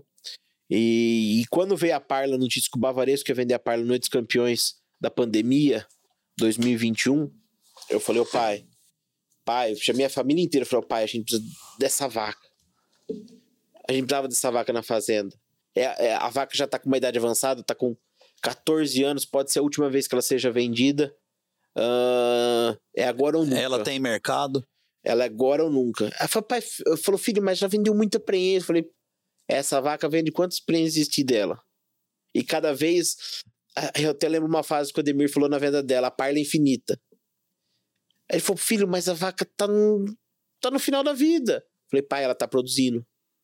Peguei relatório, me mandaram relatório de produção, tudo certinho, a vaca produzindo bem. E vinha com quatro clones. Falei, não, pai, essa vaca é o projeto nosso. E vendendo 50%. Ou era vendendo 100? 50%, 50% por causa 50%. do Bavaresco. Um, um sócio extraordinário, um cara carismático, nota mil. Se trazer ele aqui. A gente já tinha muita amizade, já. Falava, "Ô, pai, é a vaca com sócio bom. É uma vaca que tem muito a contribuir ainda, já contribuiu, mas vai contribuir muito. E é uma lenda viva da raça Nelore. A gente precisa tentar comprar essa vaca. Falei, filho, mas vai sair caro. Eu falei, não, pai, não é caro, é um investimento. Falei, vamos no leilão ver o que acontecer. E aí foi, foi. Fomos com o número na cabeça. E aí o número passou, e aí? Não, vamos mais, vamos mais, vamos mais. Eu lembro que tava a cidade do seu lado. É. E foi muito emocionante aquela compra. Foi. A hora que bateu o martelo, eu falei, poxa, eu sou dono da Parla. E aí tinha um. Tinha. tinha foi solicitado uma dobra dela também, não foi? É. Mas igual você falou, ficar sócio do Bava, cara. Quem não quer? Do o cara Bala, é. Um cara maravilhoso, nota o cara mil, é parceiro, fora da, da casinha. Um dos grandes parceiros que a gente tem hoje, um cara que ajudou muito no projeto da Parla lá em casa. A gente soma muito na venda de prenhez, na venda de filhos. Então, isso daí, a parceria é muito bom por causa disso, né, Plínio? Traz força pro negócio. E aí, a hora que bateu o martelo, eu falei, poxa, a Parla tá na nossa casa, que sonho. E do mesmo jeito, a hora que eu deitei no travesseiro, eu falei, a gente é louco. Pagar 4 milhões na metade de uma vaca, a gente é muito louco. Mas o leilão veio depois. O seu leilão também já vendeu o prêmio dela lá, né? Não, o nosso leilão já tinha É, passado. é, antes E o nosso leilão tinha sido o primeiro leilão na fazenda, tinha arrebentado, tido muito bem. E, mas eu falei, poxa, 4 milhões numa vaca de 14 anos. O tanto de gente me ligar e falar, vocês são loucos, vocês são normal, o que, que vocês mexem? Eu falei, não, a vaca tem um projeto. Eu quero vender pouca prenhez, quero fazer filhos. Esses clones vão reproduzir para mim também e vão e vão agregar muito no nosso projeto. Eu tenho certeza disso. Aí, mas sempre tem aquela preocupação, aquele medinho, né? A vaca chegou na fazenda, não- saúde. Tem que ter medo, velho. Se você, você vê ela hoje, ela chegou do mesmo, ela tá do mesmo jeito de que ela chegou. É Não, ela, impressionante. ela, ela, ela, ela é. Você chega perto dela, eu falo que tem animais Ela é Plínio, foda. que tem, um, tem, um, tem uma energia diferente. Uma energia muito diferente. Que bonito você tá falando. A, a Parla, você chega perto dela, ela baixa a cabeça pra você fazer um carinho. E E ela é abençoada, assim, cada filho que nasce dela, você fala assim, essa vaca, ela tá onde tá, ela fez o que fez e ela ainda vai fazer o que fazer por causa de cada filho que ela nasce. E nesse mesmo ano você tinha comprado a Jolie, né? Não, a Jolie a gente tinha comprado um ano, ano antes. antes, né? Foi recordista do ano a Parla, certo? A Parla foi recordista do ano. Nesse ano. Não, ela, ela se tornou a recordista da história até o momento, né, Plínio? Ela é a recordista da raça. É, hoje a Iris 8 é recordista, mas naquele momento a recordista era a Parla. Então, até o ano passado a recordista era a Parla. Vamos lá, Iris 8. Tem um capítulo da Iris 8 também. E, e aí o, o projeto da Parla foi. Falamos, não, vamos produzir, quero produzir filhos, produzir filhos, produzir filhos, vender pouca preença, a gente quer ter a genética dela no, no nosso plantel. Então esse foi o projeto. E mesmo a gente tentando vender poucas preenças, ah, a vaca hoje, 80%, paga, tá praticamente quase paga. Então, poxa, um investimento de 4 milhões, 50%, em menos de dois anos deu quase o retorno inteiro da vaca. E fora. Sem falar que deixou pra você, né? eh, que, que tá deixando ainda, É. porque a vaca tá bem, graças a Deus tá, tá firme e Os forte, clones produzindo, produzindo bem. bem. nascendo. Então prova que esse investimento da genética não tem erro. E Isso é bacana. E outra, nós alinhamos aí várias vacas também que tem um, se deixar, é um podcast por vaca pra falar aí. é, e depois de Parla veio Raridade, Raridade é outra. é, uma vaca que meu, meu avô sempre falou a da Raridade, ele falava assim, até meu avô chama ela de manchinha, ele falava, vaca da manchinha, o dia que ela for vendida, não precisava ter um pedacinho da manchinha, né, filho? Aí eu falei, não, um dia que for vendido, se der quando, aí dá um 80, Nós né? dá uns tirinhos, né? Dá uns tirinhos. Aí chegou no, no Elo 2000 e 2021, a raridade foi vendida. Aí eu falei, ó, vou, essa é a oportunidade. Aí meu pai falou, mas Mogênio, a gente acabou de fazer um investimento da Parla. Eu falei, fica tranquilo que as duas vai dar certo. Hoje o investimento que ele fez da raridade há um ano e meio atrás, ela já tá um do, mais que o dobro paga praticamente E é convidada pra todos os leilão. todo leilão, é uma unanimidade. Ah, no momento a gente ficou sócio do, do pessoal da família Furtado, que é uma É família outra nota turma mil. Hoje a gente é sócio do Agnaldinho, do, do Nelore Paraná, que não tem o que falar também, é parceiro demais. Tem uma história bonita, você e ele. Vocês são parceiros e grandes amigos. Né? Tem, tem Hoje- esse detalhe a maioria das doadoras principais, nossa, Shankara, Mogiana, Raridade, Alana, ah, os grandes campeonatos que a gente já fez junto, é um parceiro, o Rodolfo hoje trabalhando lá, o Jandovina no começo da história, é muito bacana, a família dele, o, Agnal, o Agnaldinho é uma pessoa que a gente tem um carinho, que a gente Especial. é grato a cada dia que a gente conhece ele, de ter a amizade dele, e da confiança que ele sempre teve, ele falou, Murilo, a vaca vai comprar vai pra tua casa, você cuida lá, eu falei, poxa, Agnaldinho, você tem um projeto, tem uma fazenda que é um modelo. Ele falou, não, não, vai pra tua casa, você cuida, você vai cuidar. Depois você me manda uma preenche, a gente fica sócio, tudo, tudo certo. Vai lá pra você cuidar. Poxa, uma confiança de uma pessoa Não, é dessa. que é um- diferente. Ele é diferente. Ô Murilão, vamos lá. Falamos do- das grandes vacas do plantel. A gente gasta um dia aqui se for preciso. Mas a gente tem que rodar. E agora nós vamos entrar no outro, no outro momento fenômeno seu, que não é só fazer os investimentos certos, estudados, projetados, planejados e, e, é, e feitos, né? Que é um momento bacana dos grandes campeonatos, né? Das grandes campeões nacionais, das dobradinhas que você tem.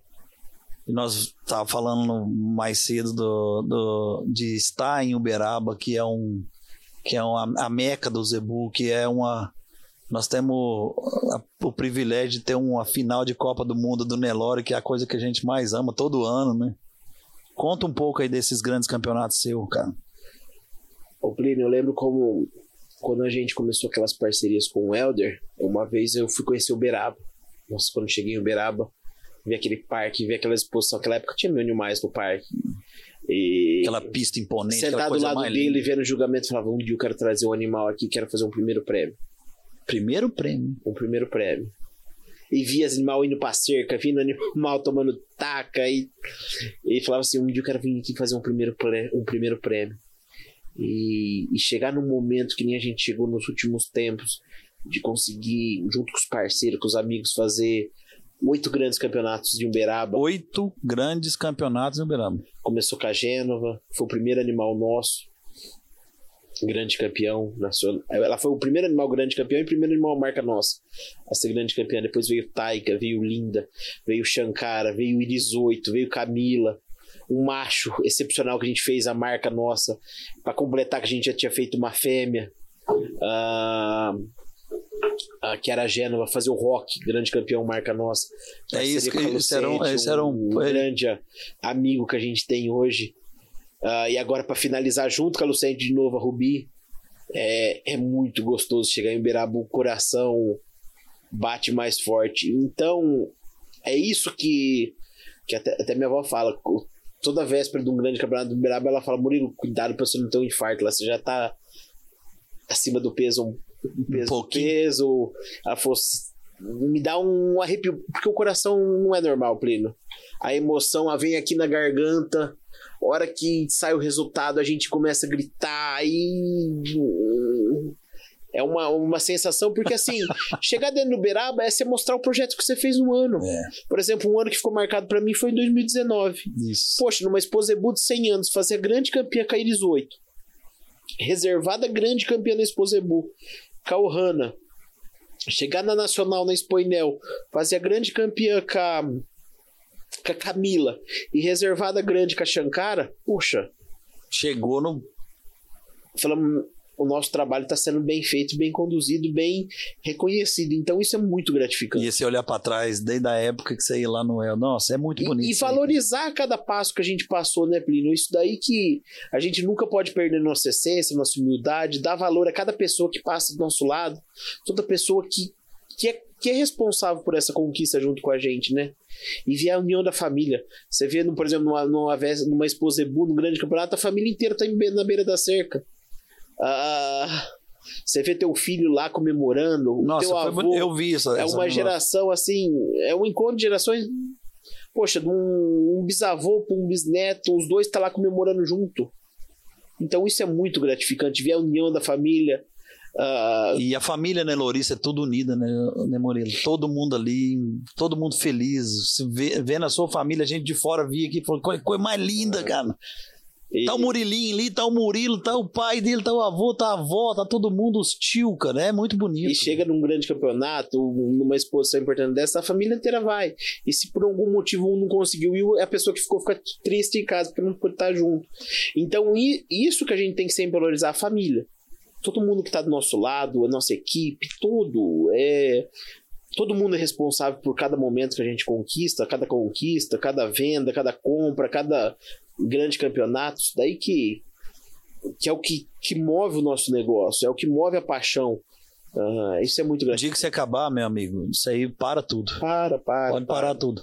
Mas, Murilo, dentro dessa emoção de Uberaba, que eu acho que eu acredito que, que deve ter sido uma das grandes emoções assim, essa dobradinha foi espetacular. E de lá para dessa época para cá também não parou.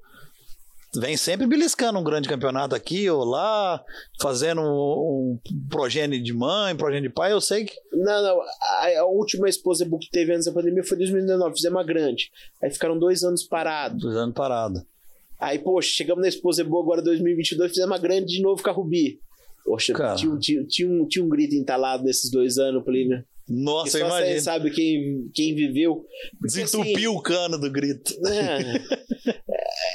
É, é porque a gente acredita, né, né Plínio? Ah. Por exemplo. Uh, e essa pandemia judiou demais da gente, porque não judiou, tem as pistas, né? Cara? Judiou muito. Os leilão, nossa, tanto que é gostoso. Muito. E é isso que é gostoso. Você pegar uma bezerrinha que você acreditou, por exemplo, uma Iris 8. Poxa, Vocês compraram a Iris 8 novinha, não foi? Compramos com 8, 9 meses. Eu lembro que a gente chegou no leilão, o Ron chegou pra mim e falou: tem uma bezerra boa. Aí eu cheguei pro Agnaldinho e falei: Agnaldinho, tem uma bezerra boa pra nós comprar, hein? Ele falou: qual? A Iris 8? Eu falei: essa daí mesmo. Ele falou: eu gostei. Aí eu falei: vamos tentar comprar. Aí foi, foi, foi, foi, foi compramos. A bezerra numa época que o mercado tava muito difícil, Plínio. O mercado, a gente sabe que passou por uma fase mais complicada. Sim.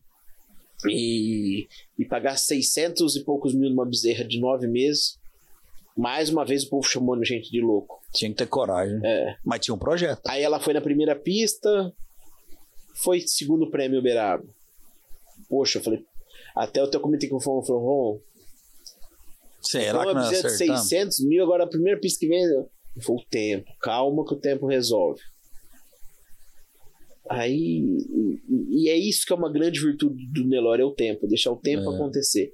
O animal bom sabe o seu momento. Não, e tem, tem muita gente que até alguns leiloeiros fala que o tempo melhora para essa vaca, né? E a gente sempre gostou de escutar a opinião de muita gente. Dos amigos, a gente tem que ter seletividade no que a gente escuta. Enquanto a gente falou, ó, essa Iris hoje você esquece, que essa reis nunca vai virar nada. Olha a linha de dorso dela. Hum? Era um animal que, quando ela era bezerra, ela tinha uma linha de dorso um pouco. Mas calma, vai ajeitar. Pode soltar ela da bike não vai virar nada. Calma, vai dar certo. Vai dar.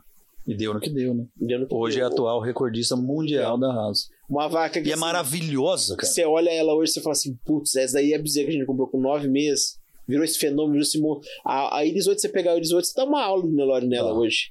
Da ponta do rabo até o chifre. Do leilão do começo do ano, que, foi, que ela foi vendida para Enês, que o pessoal do Terras de Cubera mostrou ela. Cara, ela tava maravilhosa. No leilão do ano passado que ela foi vendida, que nós fomos lá em Trancoso, Murilo, a vaca tava. Hoje ela já não tá mais com a gente, mas pra nós, como criador, é muito gratificante ter, ter, uma parte especial na história de uma vaca como essa. Do mesmo jeito foi com a Rubi. Rubi a gente comprou do Vinícius em dois, em, quando ela tinha 12 meses. Poxa, ela veio ser grande agora com 30 meses. Em 2022. Então foi uma carreira de várias provações que a gente passou. nós vimos ela lá na sua casa, no, naquele leilão. É. Naquele leilão, no leilão primeiro No que você primeiro fez. leilão. De 10 anos lá na fazenda. novilha- ela tava uma novilha maravilhosa, Linda. prenha. E assim, e, e o animal, pra pista, pra chegar a um grande campeonato, ele tem que passar por vários momentos. Ele tem que emprenhar na hora certa, ele tem que parir na hora certa, ele tem que dar leite, Tem as etapas ele tem certas. que criar bem o bezerro, ele tem que emprenhar de novo. Ah, eu falo que um animal da pista, ele é muito desafiado. Ele é muito desafiado. E para uma reis chegar, ser grande campeã, uma vaca bem parida, tudo, ela merece. Porque ela passou por vários momentos que, que credenciam ela ser uma grande doadora. Sim. Então hoje a gente está aspirando muito a Rubi, tentando fazer o máximo de produção, tá vendendo ele já vendendo bem. prenhez. Então isso daí é muito gratificante. É, é cada etapa, né, Plínio? Tem que dar valor a cada etapa. Ô Murilinho, falando agora do meu lado mais macheiro, nós tava falando das, das- dos grandes campeonatos importantes, da dobradinha. Cara, mas é, o rock, né, cara, foi assim, um negócio bem bacana, né? Porque Gilbertone vinha com as grandes vacas, fazendo os campeonatos, tudo, aí chega o rock, né, cara? Que garrote arrumado na época, tava lindo, tá arrumado. E já tá com produção provada já, né? É, Plínio, é, o Rock, mais uma vez eu vou repetir uma frase que, que fica até um pouco repetitivo, mas que simboliza muita coisa. Tudo tem a explicação, o momento certo, a hora certa e a vontade de Deus. O Rock a gente tinha vendido ele bezerro. A gente vendeu ele 100%, era num condomínio da Liaca, né? E a gente vendeu ele 100% no nosso leilão.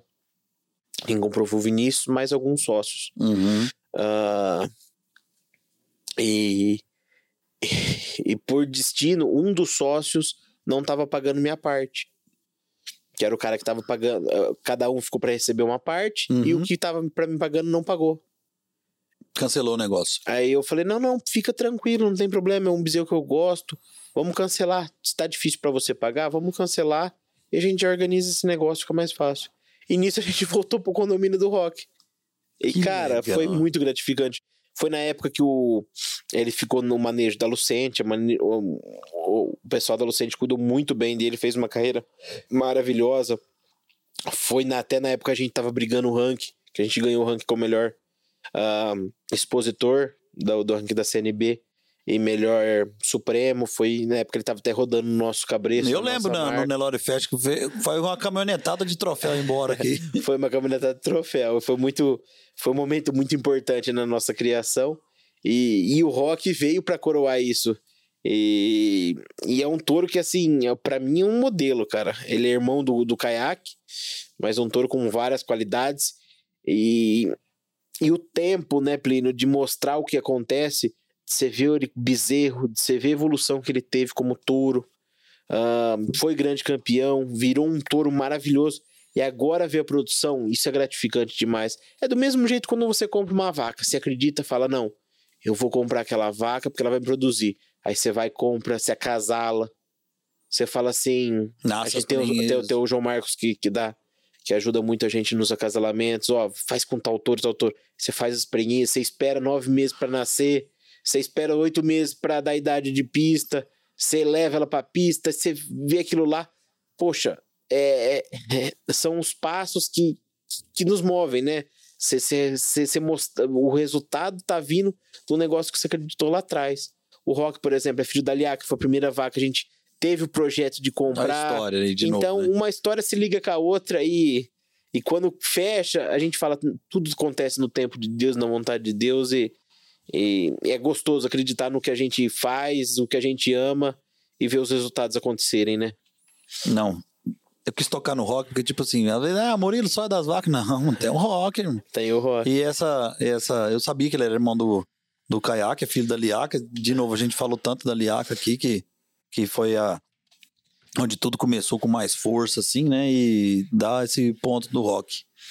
Ô Murilo, outra coisa bacana, gente, a gente conversou bastante lá na frente, e. lá atrás, quer dizer. E. E é bonito de ver, assim, o, como você administra isso. E, e tem que administrar, de novo, o executivo do, do, do Nelore vai pegar essa, hein? Não, é- E as parcerias, né? Você já foi um parceiro e você é um parceiro, você tem grandes parceiros nas compras, em grandes animais da raça Nelore. E é bacana você trazer, eu acompanho seus leilões, né? E vejo isso, acompanho você no, no seu dia a dia, nós somos amigos. E o que, como você trata os seus novos parceiros que você traz para dentro do Nelore de Bertone. Do mesmo jeito que você começou e sendo espelho, é, observando os seus ídolos, assim, os seus. E hoje você tem as pessoas mais, mais jovens, é, muita gente, às vezes, da sua região, que viu em você e se espelha em você para fazer um Nelore, né? Para fazer isso, e, e você consegue trazer tanta gente nova para a raça, tantos parceiros novos. Isso aí é muito bonito, cara, que você faz, que vocês fazem lá na, na, sua, na sua gestão lá do grupo, né? Então, meus parabéns, cara. E, e eu queria que você falasse um pouco dessas parcerias que você traz, cara. Como é que funciona isso? Obrigado, obrigado. É, o que eu, que eu falo, né? Pri- primeiro corrigindo o executivo, a gente sempre tá à frente, tá indo nos leilões, mas. Mas eu te executivo que falei- eu falo assim, é que pensa lá na frente, que É, programa. Mas é um trabalho muito em equipe, né? Sempre de família, tudo, a gente sempre tá tomando decisões Ninguém faz nada sozinho. para dar certo. É, é muito isso daí que é gratificante. Mas dos parceiros, né, Plínio? ah, a gente tenta trazer o carinho que o Helder. Nunca vamos conseguir ser o que ele foi pra gente, mas ah, a gente tenta tentar espelhar, trazer o carinho que ele teve, a atenção que ele teve, os ensinamentos que ele trouxe para atender bem nossos clientes também. Desde o principal sócio nosso nas vacas de, de Parla, de Raridade, de Isabela, como o cara que chega lá e fala assim: Nossa, Murilo, sempre tive o sonho de ter uma bezerrinha, me vende metade de uma prenhez? Vendo. E você tem isso. Vendo. É isso que é gostoso, Plínio. Você atender todas as pessoas da mesma maneira. Você vê que, que são pessoas que, que um dia tiveram o mesmo sonho que você. E a gente trazer, mostrar para eles que esse negócio, poxa, esse negócio é legal. Esse negócio dá retorno, dá resultado. Você faz bem feito. Ah, a gente vê, an- antes de começar, escutava tanta coisa, o negócio, ah, esse negócio é uma panelinha, que um vende pro outro, um compra do outro, daí não vira, daí não gira. Gira sim. Quando você faz o trabalho bem feito, tá do lado de pessoas boas, bem assessorado, bem escorado, gosta, tem tempo, se dedica, faz, faz acontecer, dá resultado e dá muito resultado. É um, é um- é um projeto que você, como eu te falei, você tem que de- de- adequar o projeto à sua realidade Isso. ao que você pode. Você tem uma fazenda de ah, muito grande, 10 mil alqueires. Eu vou fazer essa vaca, vou fazer essa, esse daqui vai ser meu projeto de produção. Vou produzir extensivamente, ter meu rebanho núcleo para esses os animais de genética superior se reproduzirem para lá. Não, não, meu projeto é pequeno, não. Então vou trabalhar com uma qualidade mais selecionada e com pouco volume, mas tentar agregar valor nesse produto. Claro. Então, é isso que a gente tem que tentar para mostrar para os parceiros que dá certo, que dá resultado. E isso é muito gostoso, Plínio, porque ah, desde o primeiro leilão ah, que a gente fez aqui no canal Rural, já estamos, graças a Deus, agora fazendo a 12 edição. Começou, E é essa semana. né? é, Começou pequenininho aqui no canal, fazendo um leilão em parceria até na época com o Cassiano, porque a gente não tinha gado. Até o Guilhermo foi um, um cara que, que tem uma participação muito importante. Aconteceu um episódio que, infelizmente, o leiloeiro que estava escalado para para ser o leiloeiro desse primeiro leilão, teve um incidente e não pôde participar. Poxa, quem que eu vou chamar de leiloeiro? Nossa. O Guilherme, na hora, se prontificou. Eu, não, eu vou ser o leiloeiro de vocês. Uh, e trouxe uma bagagem excepcional que hoje, das 11 edições até agora, na 12 ele está com a gente. Então, foi um cara que trouxe muito conhecimento, trouxe muita experiência. E em todas essas edições, a gente conseguiu trazer parceiros novos para o leilão. Amigos nossos lá da região, até a gente brinca que Itaquaritinga, região lá de Itaquaritinga, Matão, Itápolis, está crescendo bastante, que todo mundo está querendo fazer um projeto, montando um projeto.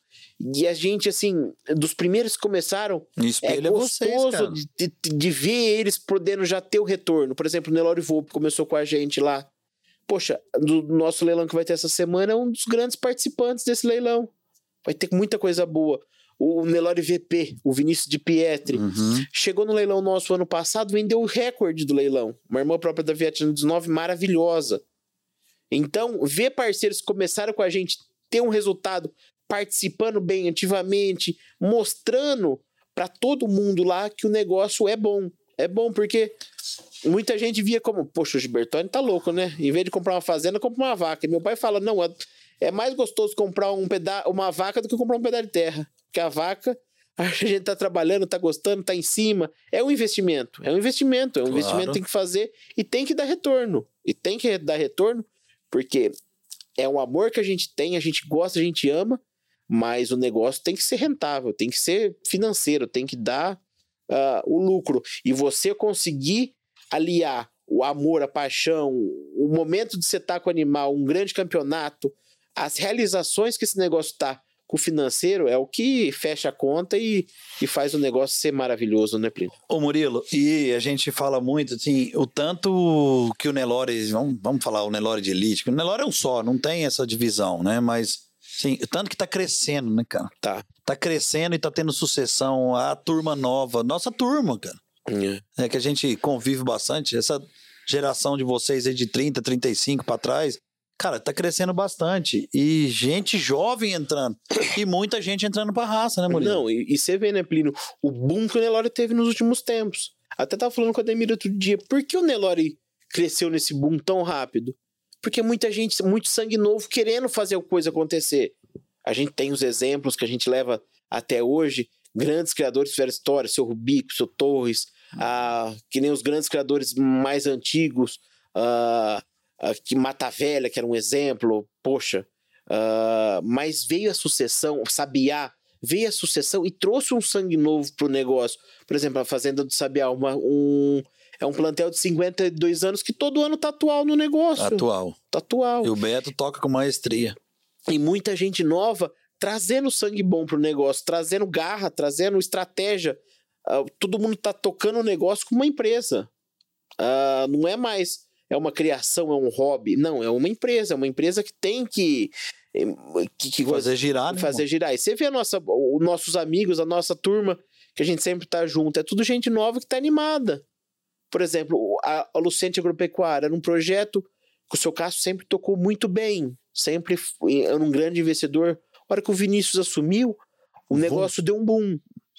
O próprio Gustavo, né? Gustavo, da Ouro Fino. Gustavo assumiu um cara muito correto, muito ah, Estudioso estudioso, adora o negócio. Então a gente vê que o Beto, o Beto da Sabiá trouxe o, o- até, o, até o nosso grupo né, do Noites Campeões, Sabiá, ah, ah, ah, O Bava. o Bava, um cara Você. também super animado, nós, o Lucente, o RFA, o Bruno Furtado, que é O o, a animação, agora com a entrada do Oswaldinho, que é um cara Fora que- do comum. fora do é comum, 10. que Não, e o Oswaldinho tá aqui na minha pauta aqui, porque como é gostoso a gente ir pra Bolívia, né, Murilo? Que experiência, né, Plínio? É uma experiência É fantástica, maravilhoso. assim, a gente... Eu vou te falar a verdade, quando essa turma da Bolívia vem pro Brasil, a gente não sabe o que que faz pra agradar e eu acho que não chega nem um décimo do que tanto que eles... Do tanto que eles recebem a gente bem lá, né, E Plínio? você já vem de lá, né, Murilo? É, eu, eu. Conta a sua historinha de, de Bolívia aí, vai. De Bolívia tem várias histórias, algumas ficam na Bolívia, Ah, mas é muito gostoso a Bolívia. Eu, a primeira vez que eu conheci lá a Bolívia, o projeto da Salsalito, foi quando eu fiz meu estágio curricular com, com a IP Ouro, com o João Marcos, doutor Arnaldo.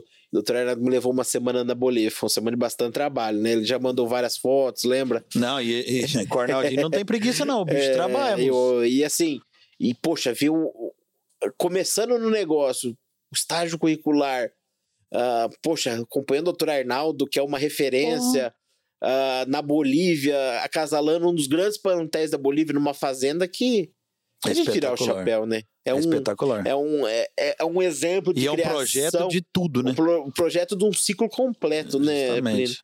aquelas doadoras sendo acasaladas, ele apertando o bezerro, falava, nossa, que, que aprendizado. E conhecer a família da, da Salsalito foi, um- foi um prazer muito grande. O Oswaldinho, o seu Oswaldo, uma família espetacular. E depois disso a gente foi todas as Cruz, né? E você, Foi- e já, você já vende hoje lá, né? Então, aí depois desse contato que a gente teve com o Oswaldinho, se aproximamos, gente recebemos convite para vender preenches lá na Bolívia. Poxa, vários anos participando. É muito bom, é muito Não. gratificante. E é um país que cada vez que a gente vai lá, a gente fica impressionado com a evolução. Santa Cruz, cada vez que você vai, você fica impressionado como aquela cidade está crescendo.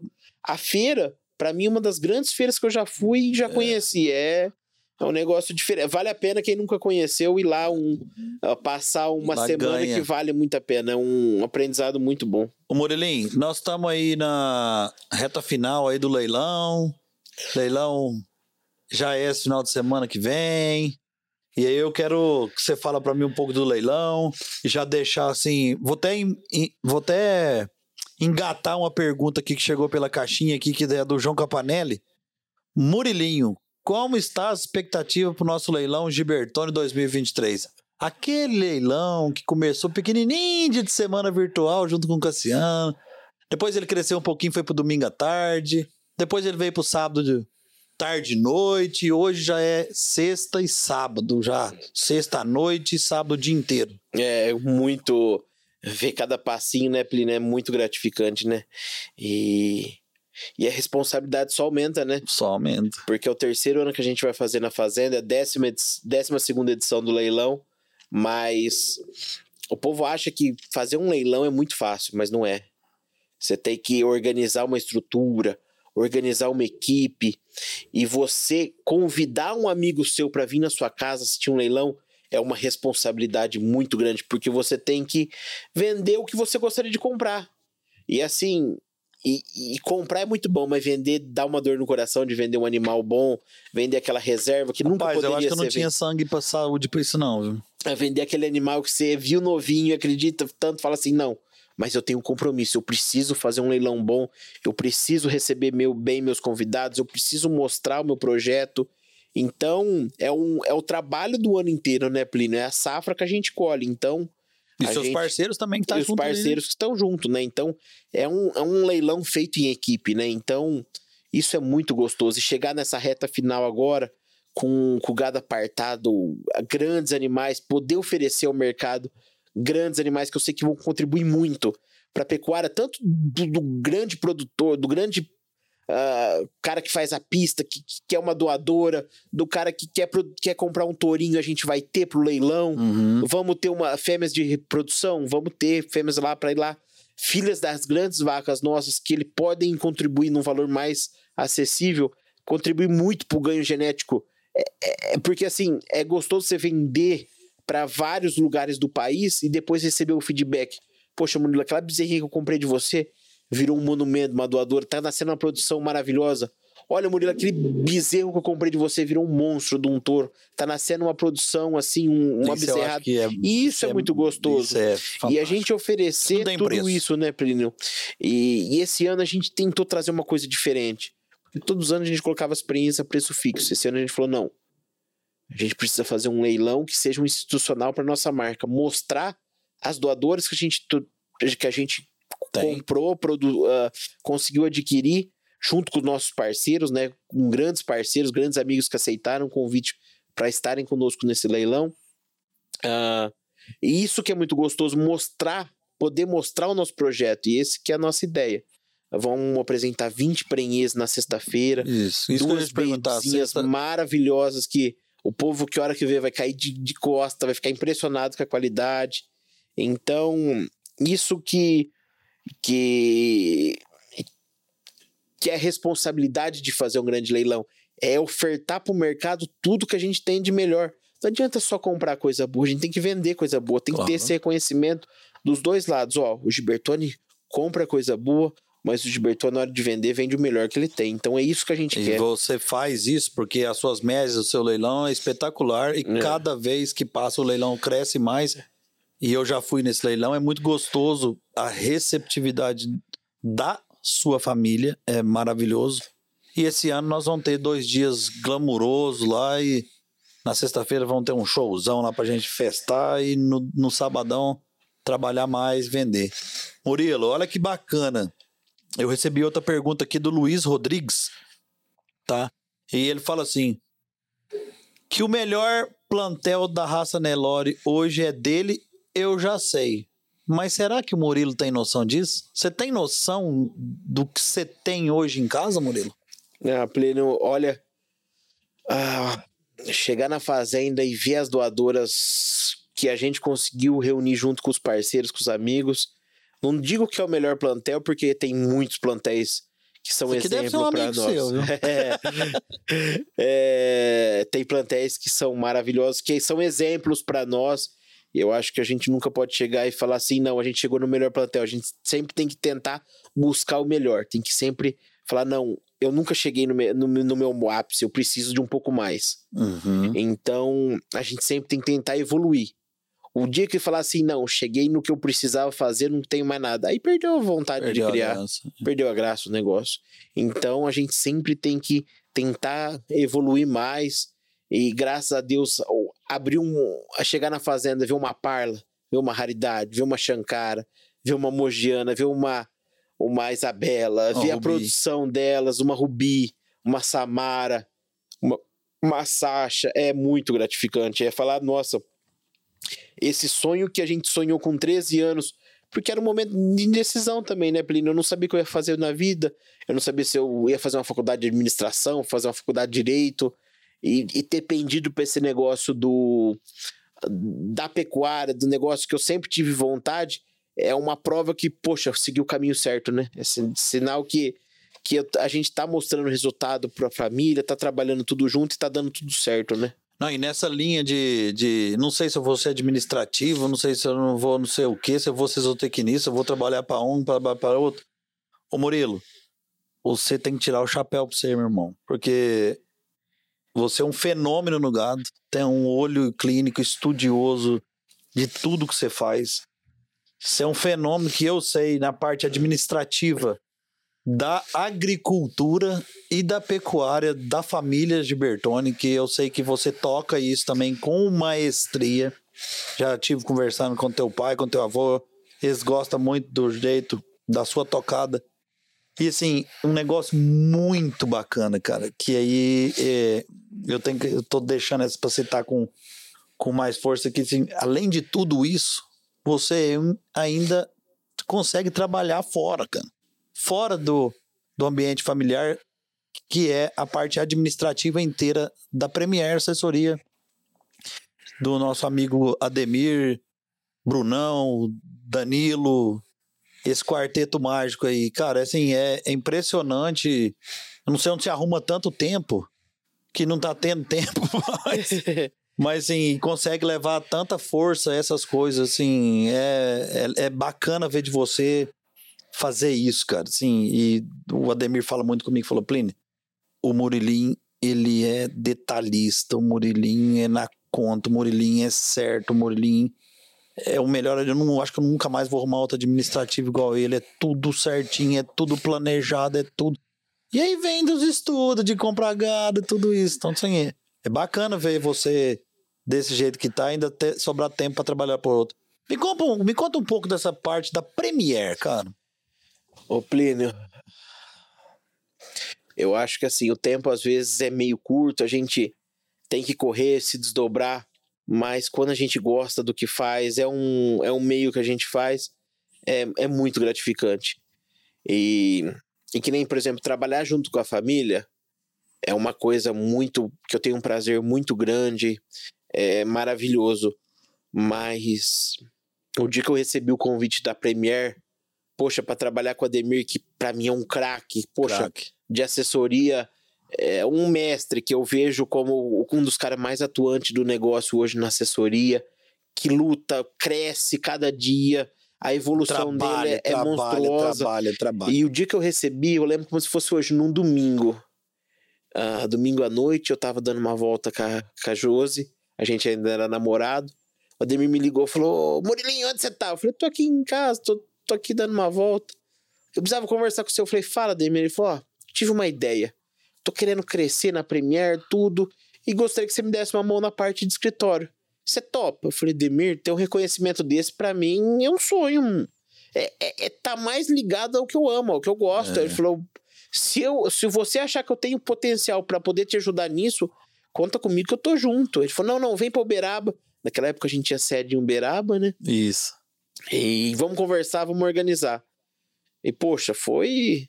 É porque ter o reconhecimento da família é ok, é bom demais, é muito pra, prazeroso. Mas você vê uma pessoa que é um avião, que é um mestre, que é um. Sabe muito. que sabe muito, poxa, te chamar pra trabalhar do lado, poxa, é gratificante demais. É, é muito prazeroso. E o que o Ademir sobra, soma no meu crescimento profissional, me ensinando várias coisas. Amor, você precisa melhorar aqui, você precisa arrumar ali, você precisa fazer tal coisa, você precisa fazer aquilo lá.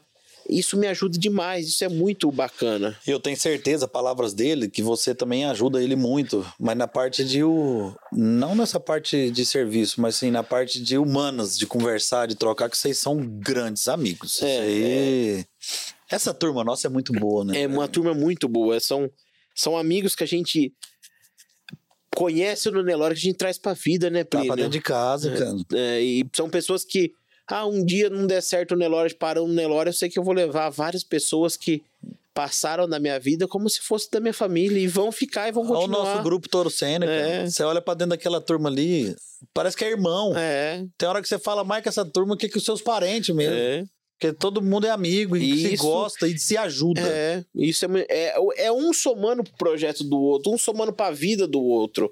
A gente tem várias pessoas que, que, que vieram para nosso. ah, ficaram próximas pelo negócio Uhum. que hoje eu considero como. ah, Eu tenho mais contato com eles com um amigo de infância. Vou dar um outro exemplo de um cliente novo, de um cara novo, de um amigo novo, Maria Maria. É. O Luiz, O tanto que você aprende fora do Nelore com o Luiz Paulo, cara. o Luiz Paulo é uma experiência de vida que é, é impressionante. É um cara que conheci ele, fui no leilão da Calunga presencialmente, mas tinha trocado uma ideia com ele pelo Instagram. Poxa, é um cara que cada vez, Plínio, que eu converso com ele, ele é um cara que me traz uma, um- uma lição de vida, uma, Ele é foda. um- uma experiência de, de, de negócio, de do que eu posso fazer, do que eu posso crescer, do que eu posso E a administrar. paz que ele traz pra gente. A eu paz, converso com ele, assim, ele é muito calmo, ele dá uma paz pra gente. E é um, é um, é um, é um, é um cara que. Empreendedor. empreendedor que é um exemplo. É um exemplo. Você fala, não, poxa, esse cara tá aqui, tá participando. Poxa, o ano passado ele já participou com nós, esse ano tá participando de novo no leilão, tá com nós sempre. Parceiro seu. parceirão. E isso é muito gostoso, isso é muito. É, pessoas que a gente conhece. Poxa, conheço o Luiz Paulo há menos de dois anos. Verdade. E é um cara que parece que eu Também. conheço Uns 10. mais de 10. Mas isso é verdade. Isso é o Nelore, cara. Isso é o Isso- Nelore. O Agnaldinho, Não, uma pessoa que, que cada dia me, me surpreende pelo, pelo, pelo profissional, pelo amigo, pelo, pelo braço direito. Poxa, a confiança que ele tem na gente quando a gente cuida das vacas, da parceria, da amizade. É muito isso, legal. isso é muito legal. Pessoas que a gente E conheceu no Nelore. leva né? e quero levar pra minha vida pelo resto da vida. Claro, é isso aí. Ô Murilo, eu queria te fazer uma outra pergunta, assim, mais ou menos nesse tema, cara. De tipo assim, Murilo, deixa um conselho, irmão, pra quem quer seguir nessa área. Qual o conselho que você daria pra uma pessoa que quer seguir essa área nossa aí? Olha, Plínio, um conselho que eu, que eu falei muito já nesse podcast, mas eu foco que a palavra que eu acho que tem que ser usada no Nelore é o tempo. O tempo mostra muita coisa. Uhum. O tempo. O tempo, ele, ele pode, quando a gente quer, ele pode ser usado de várias formas a nosso favor. Num animal que, que você viu lá e você confia, você deixa o tempo realizar que ele vai se tornar quem você imaginou. O tempo uh, de aprender. É aprender com várias outras pessoas e deixar tudo acontecer. Então, uh, use o tempo a seu favor e ame o que você faz. Acho que o, o resultado de todas as pessoas que foram bem-sucedidas na vida foram gostar e se dedicar àquilo que, que, que se propôs a fazer. Então, acho que se você uh, souber respeitar o tempo, cada passo, poxa, eu tô começando hoje. O Nelore não é uma coisa que, que tem resposta a curto prazo. Não. Às vezes, alguma doadora pode ser paga a curto prazo, tudo. Mas o negócio é um negócio a médio ou longo prazo. Com certeza. Você tem que deixar aquele negócio, o tempo agir. De pouquinho em pouquinho. Você tem que respeitar as fases. Quando uma pessoa entra no negócio e pula etapa, pula fase, quer ser mais rápido que o tempo, nunca dá certo. Então, é essa é, é o conselho que eu dou. Use o tempo a seu favor, respeite cada momento, faça com dedicação, amor e faça o certo. Independente se outra pessoa falar, não, eu acho que não. Se você tiver convicção, vai e faça o certo. E sempre tenha honestidade, caráter e valorize quem está do seu lado. As pessoas verdadeiras, as pessoas que te dão bons conselhos, as pessoas que te apoiam nos momentos difíceis. Porque é como a gente tá falando da amizade do Nelore. Tem várias pessoas que vêm, uh, que a gente conhece durante a vida, que estão do seu lado no momento bom. Tá do, do lado de uma pessoa no momento bom é fácil, É né? demais. Mas quantas pessoas que estão do lado da gente no momento difícil também, no momento de um- de uma doença, de alguma coisa, então são pessoas que a gente traz, é o que eu, falo, vira uma família, o Nelore. Isso. São pessoas que a gente traz do negócio, ah, de um negócio que é um que, que, que é um que é um investimento, que é, que é um trabalho, mas traz para nossa família, que vira da nossa família, se preocupa com a gente, que a gente tem um carinho diferente. Isso daí é, é, é o conselho que eu dou para quem começar. Valorize cada pessoa que está do seu lado, use o tempo ao favor, faça com amor, então tudo dá certo e respeite a vontade. Parabéns, meu irmão. É isso que faz a coisa andar. Fazer o certo, estar perto de pessoas certas. Eu também eu tô, eu mantenho muito essa linha sua aí. Sou um pouco mais sistemático, mas mantenho bastante essa linha. Murilo, Gibertoni. Vamos lá. Agora nós já estamos chegando mais na nossa reta final e eu tenho uma curiosidade aqui que dessa aqui eu gosto de tocar sempre. E agora o Murilo em família? Vamos pular um pouco esse pouco do, do e tal. Eu te acompanho muito nas suas redes sociais, conheço a sua família, conheço a sua esposa Josi, conheço o Murilim demais. É um moleque 10, eu adoro ele nos vídeos dele montado naquele trator verde de elétrico para cima e para baixo. Ele é um modelo fotográfico maravilhoso, que as fotos mais bonitas que tem dele lá na, que tem no seu Instagram, nas suas redes sociais, é dele com as vacas, com aquele chapéu do Gibertone bonito. Cara, fala um pouco dessa turma sua aí, dessa família sua. Você é casado de novo também, assim. Sua mulher é fantástica, eu conheço ela bastante. É uma guerreira também, trabalhadora, porque mulher pra estar com a gente, que nós vive viajando e nessa mexida, tem que estar junto e falar dessa família é, é tão bom e é tão bonito ver assim, o Murilim, seu filho, é, e ver teu avô, bisneto, né, cara? Pô, você tem essa. Você tem essa dádiva de ter todo mundo, essa família perto. Então. É, Plínio, que nem eu falei o tempo inteiro aqui, né, Plínio? A nossa família, tudo é feito em família. É tudo feito em união. E. E quando eu casei com a Josi, tive o Murilinho. No momento. Foi um. Um, um momento muito, muito diferente na minha vida. É, no- novo, né? Era novo, tudo. Mas o ganho que eles trouxeram pra minha vida é, é É monstruoso monstro.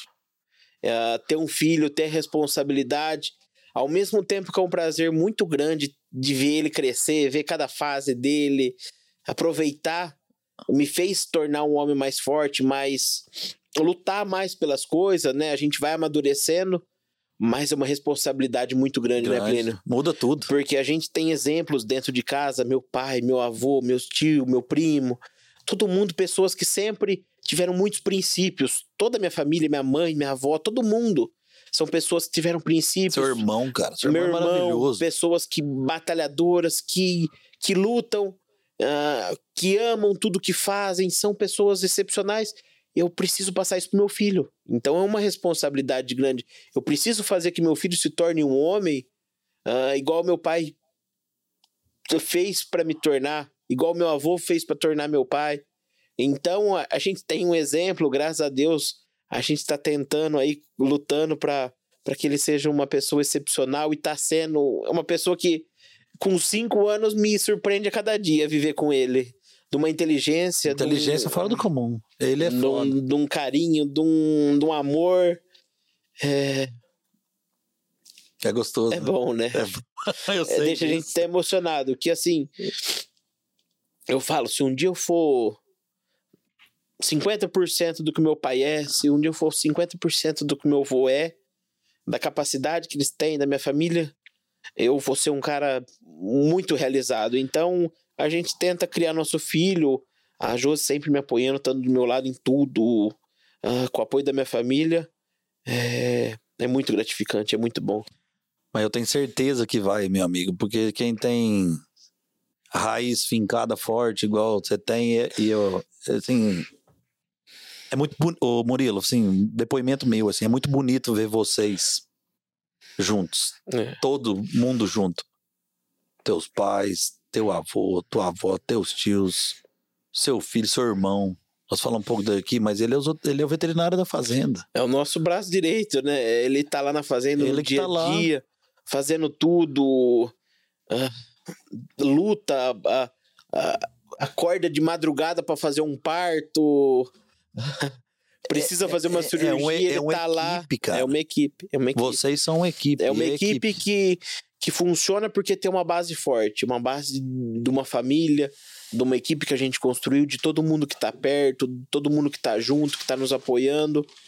E, e isso que é muito bacana, é, é sempre valorizar todo mundo que tá em volta, ter humildade. Isso é, é o que vale a pena no nosso negócio.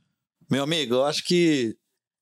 Igual eu te falei, de deixar aqui, a gente fica uns 10 dias falando aqui. E olha que ficou muita coisa pra falar. Eu tô aqui te dando esse presentinho aqui pra você, que tem um molesquinho, tem um boné. Espero Obrigado. que você use. Você é um cara que. De, que, que é um cara trabalhador. Tô muito feliz de você ter vindo aqui. Assim, Obrigado. ter saído lá de Taquaritinga pra vir aqui em São Paulo. É, Tô muito feliz mesmo. É um aprendizado que eu tenho com uma pessoa mais jovem do que eu, mas você é um cara que a gente olha e fala: cara, que, que família top, velho. É gostoso. É muito Que gratificante. família top, E que cara saber, né, ajeitado, Plínio? que caboclo arrumado, que, que, que. E agora a gente entrando mais nessa vida sua, um pouco mais pessoal, contando, sabendo um pouco mais da história, de onde começou. Cara, é muito legal disso. E eu fico muito feliz de você estar aqui, irmão. E eu coração fico mesmo. muito feliz, obrigado mesmo pela oportunidade de poder contar um pouco da nossa história e que essa história, Plínio, motive muitas outras pessoas a acreditarem no teu sonho, mostrar que dá certo, a investir, a, a acreditar a- hum, e, e ver com esse negócio com, com o olho que, que dá certo, que é bom. E ter amigos, pessoa como você que, que nos velho. dá um, uma oportunidade da gente conviver junto, de estar sempre trocando ideia. ah, e saber que cada dia a gente pode aprender uma coisa nova e a gente precisa aprender. A gente nunca pode falar, eu cheguei no meu máximo, porque aí a vida Não. acabou o sentido. Aí não tem A mais gente sempre graça. tem que ah, querer um pouco mais, querer crescer, querer, querer evoluir ah, mentalmente, espiritualmente e, e ser e, e ser uma e tentar trazer para as outras pessoas o que a gente onde a gente errou, ensinar o que a gente errou para que a pessoa não tenha o mesmo erro, que a pessoa possa a, a ter sucesso e ter f- felicidades o tanto que a gente está tendo com o negócio, com o Nelore. Bom demais. Gostou? Muito, muito, muito, Ah, muito obrigado você, pela não- oportunidade. Que não, que não ia doer nada, não. Isso aí é... E foi, foi muito proveitoso. E obrigado mesmo de coração pela oportunidade. Espero poder ajudar Não. aí sempre Uh, e, e, já deixar o convite, né, Plínio? Isso que eu ia te falar agora. Para quem para quem estiver assistindo a gente, que quem puder, estiver perto, conseguir, participe do No Leilão com a gente, vai lá em casa. Agora. A, as portas estão abertas na sexta, no sábado. É o que a gente faz questão de receber lá é simples. Nossa estrutura é simples, nossa família é simples, mas a gente tenta receber como cada pessoa fosse única, cada pessoa fosse da família. Então, queria convidar para quem puder estar tá lá, quem não puder assistir pelo canal, uh, pelo canal Rural e pelas plataformas do Lance Rural, de tudo, que acompanhe e, Sexta-feira as, pre, as, as prenheses, duas os, baby, e no sábado? Os animais de, de elite, bezerra de pista, produção, bezerra, novilha, garrote. doadora, aí o gado de produção, bezerra, garrote, uh, tourinhos, tudo coisa uh, que a gente apartou o melhor da nossa safra para poder participar. Então, se os amigos não derem esse, o prazer da audiência ou de estarem presentes conosco, para nós vai ser um grande um grande prazer. Te espero lá, viu? E, opa, eu tô dentro. E eu vou falar. E a dona Betânia quer ir junto é... também. A Josi, a Josi tá esperando ela. Não, ela vai. E vou falar que quem for lá, prepara. Porque se tiver no regime, não pula, não. Porque a boia lá, lá tem uma paeja caipira lá que é espetacular. E vai ter umas surpresas boas lá, se Deus Eu quiser. tô sabendo. Gente, aqui embaixo vai estar passando as redes sociais do Murilo Gibertoni, também da Nelore Gibertoni. E eu queria deixar vocês aí um convite, agradecer pela audiência e também que vocês sigam a gente nas redes sociais e assistam o nosso podcast Lance Rural no YouTube do Lance Rural ou também nas plataformas de podcast. O Spotify, o. Rapaz, nós estamos no Spotify, nós estamos no, no no Kawaii, nós estamos no Instagram, nós estamos até no TikTok, diz que para fazer uma dança. E eu queria deixar um grande abraço aqui pro nosso grupo de WhatsApp, que é onde eu e Murilo tá, participa, que é o Toro Sênior. Mandar um beijo para todos que estão lá, que a gente gosta muito e a gente dá altas risadas, que são amigos nossos. Um grande abraço, fique com Deus, até o próximo.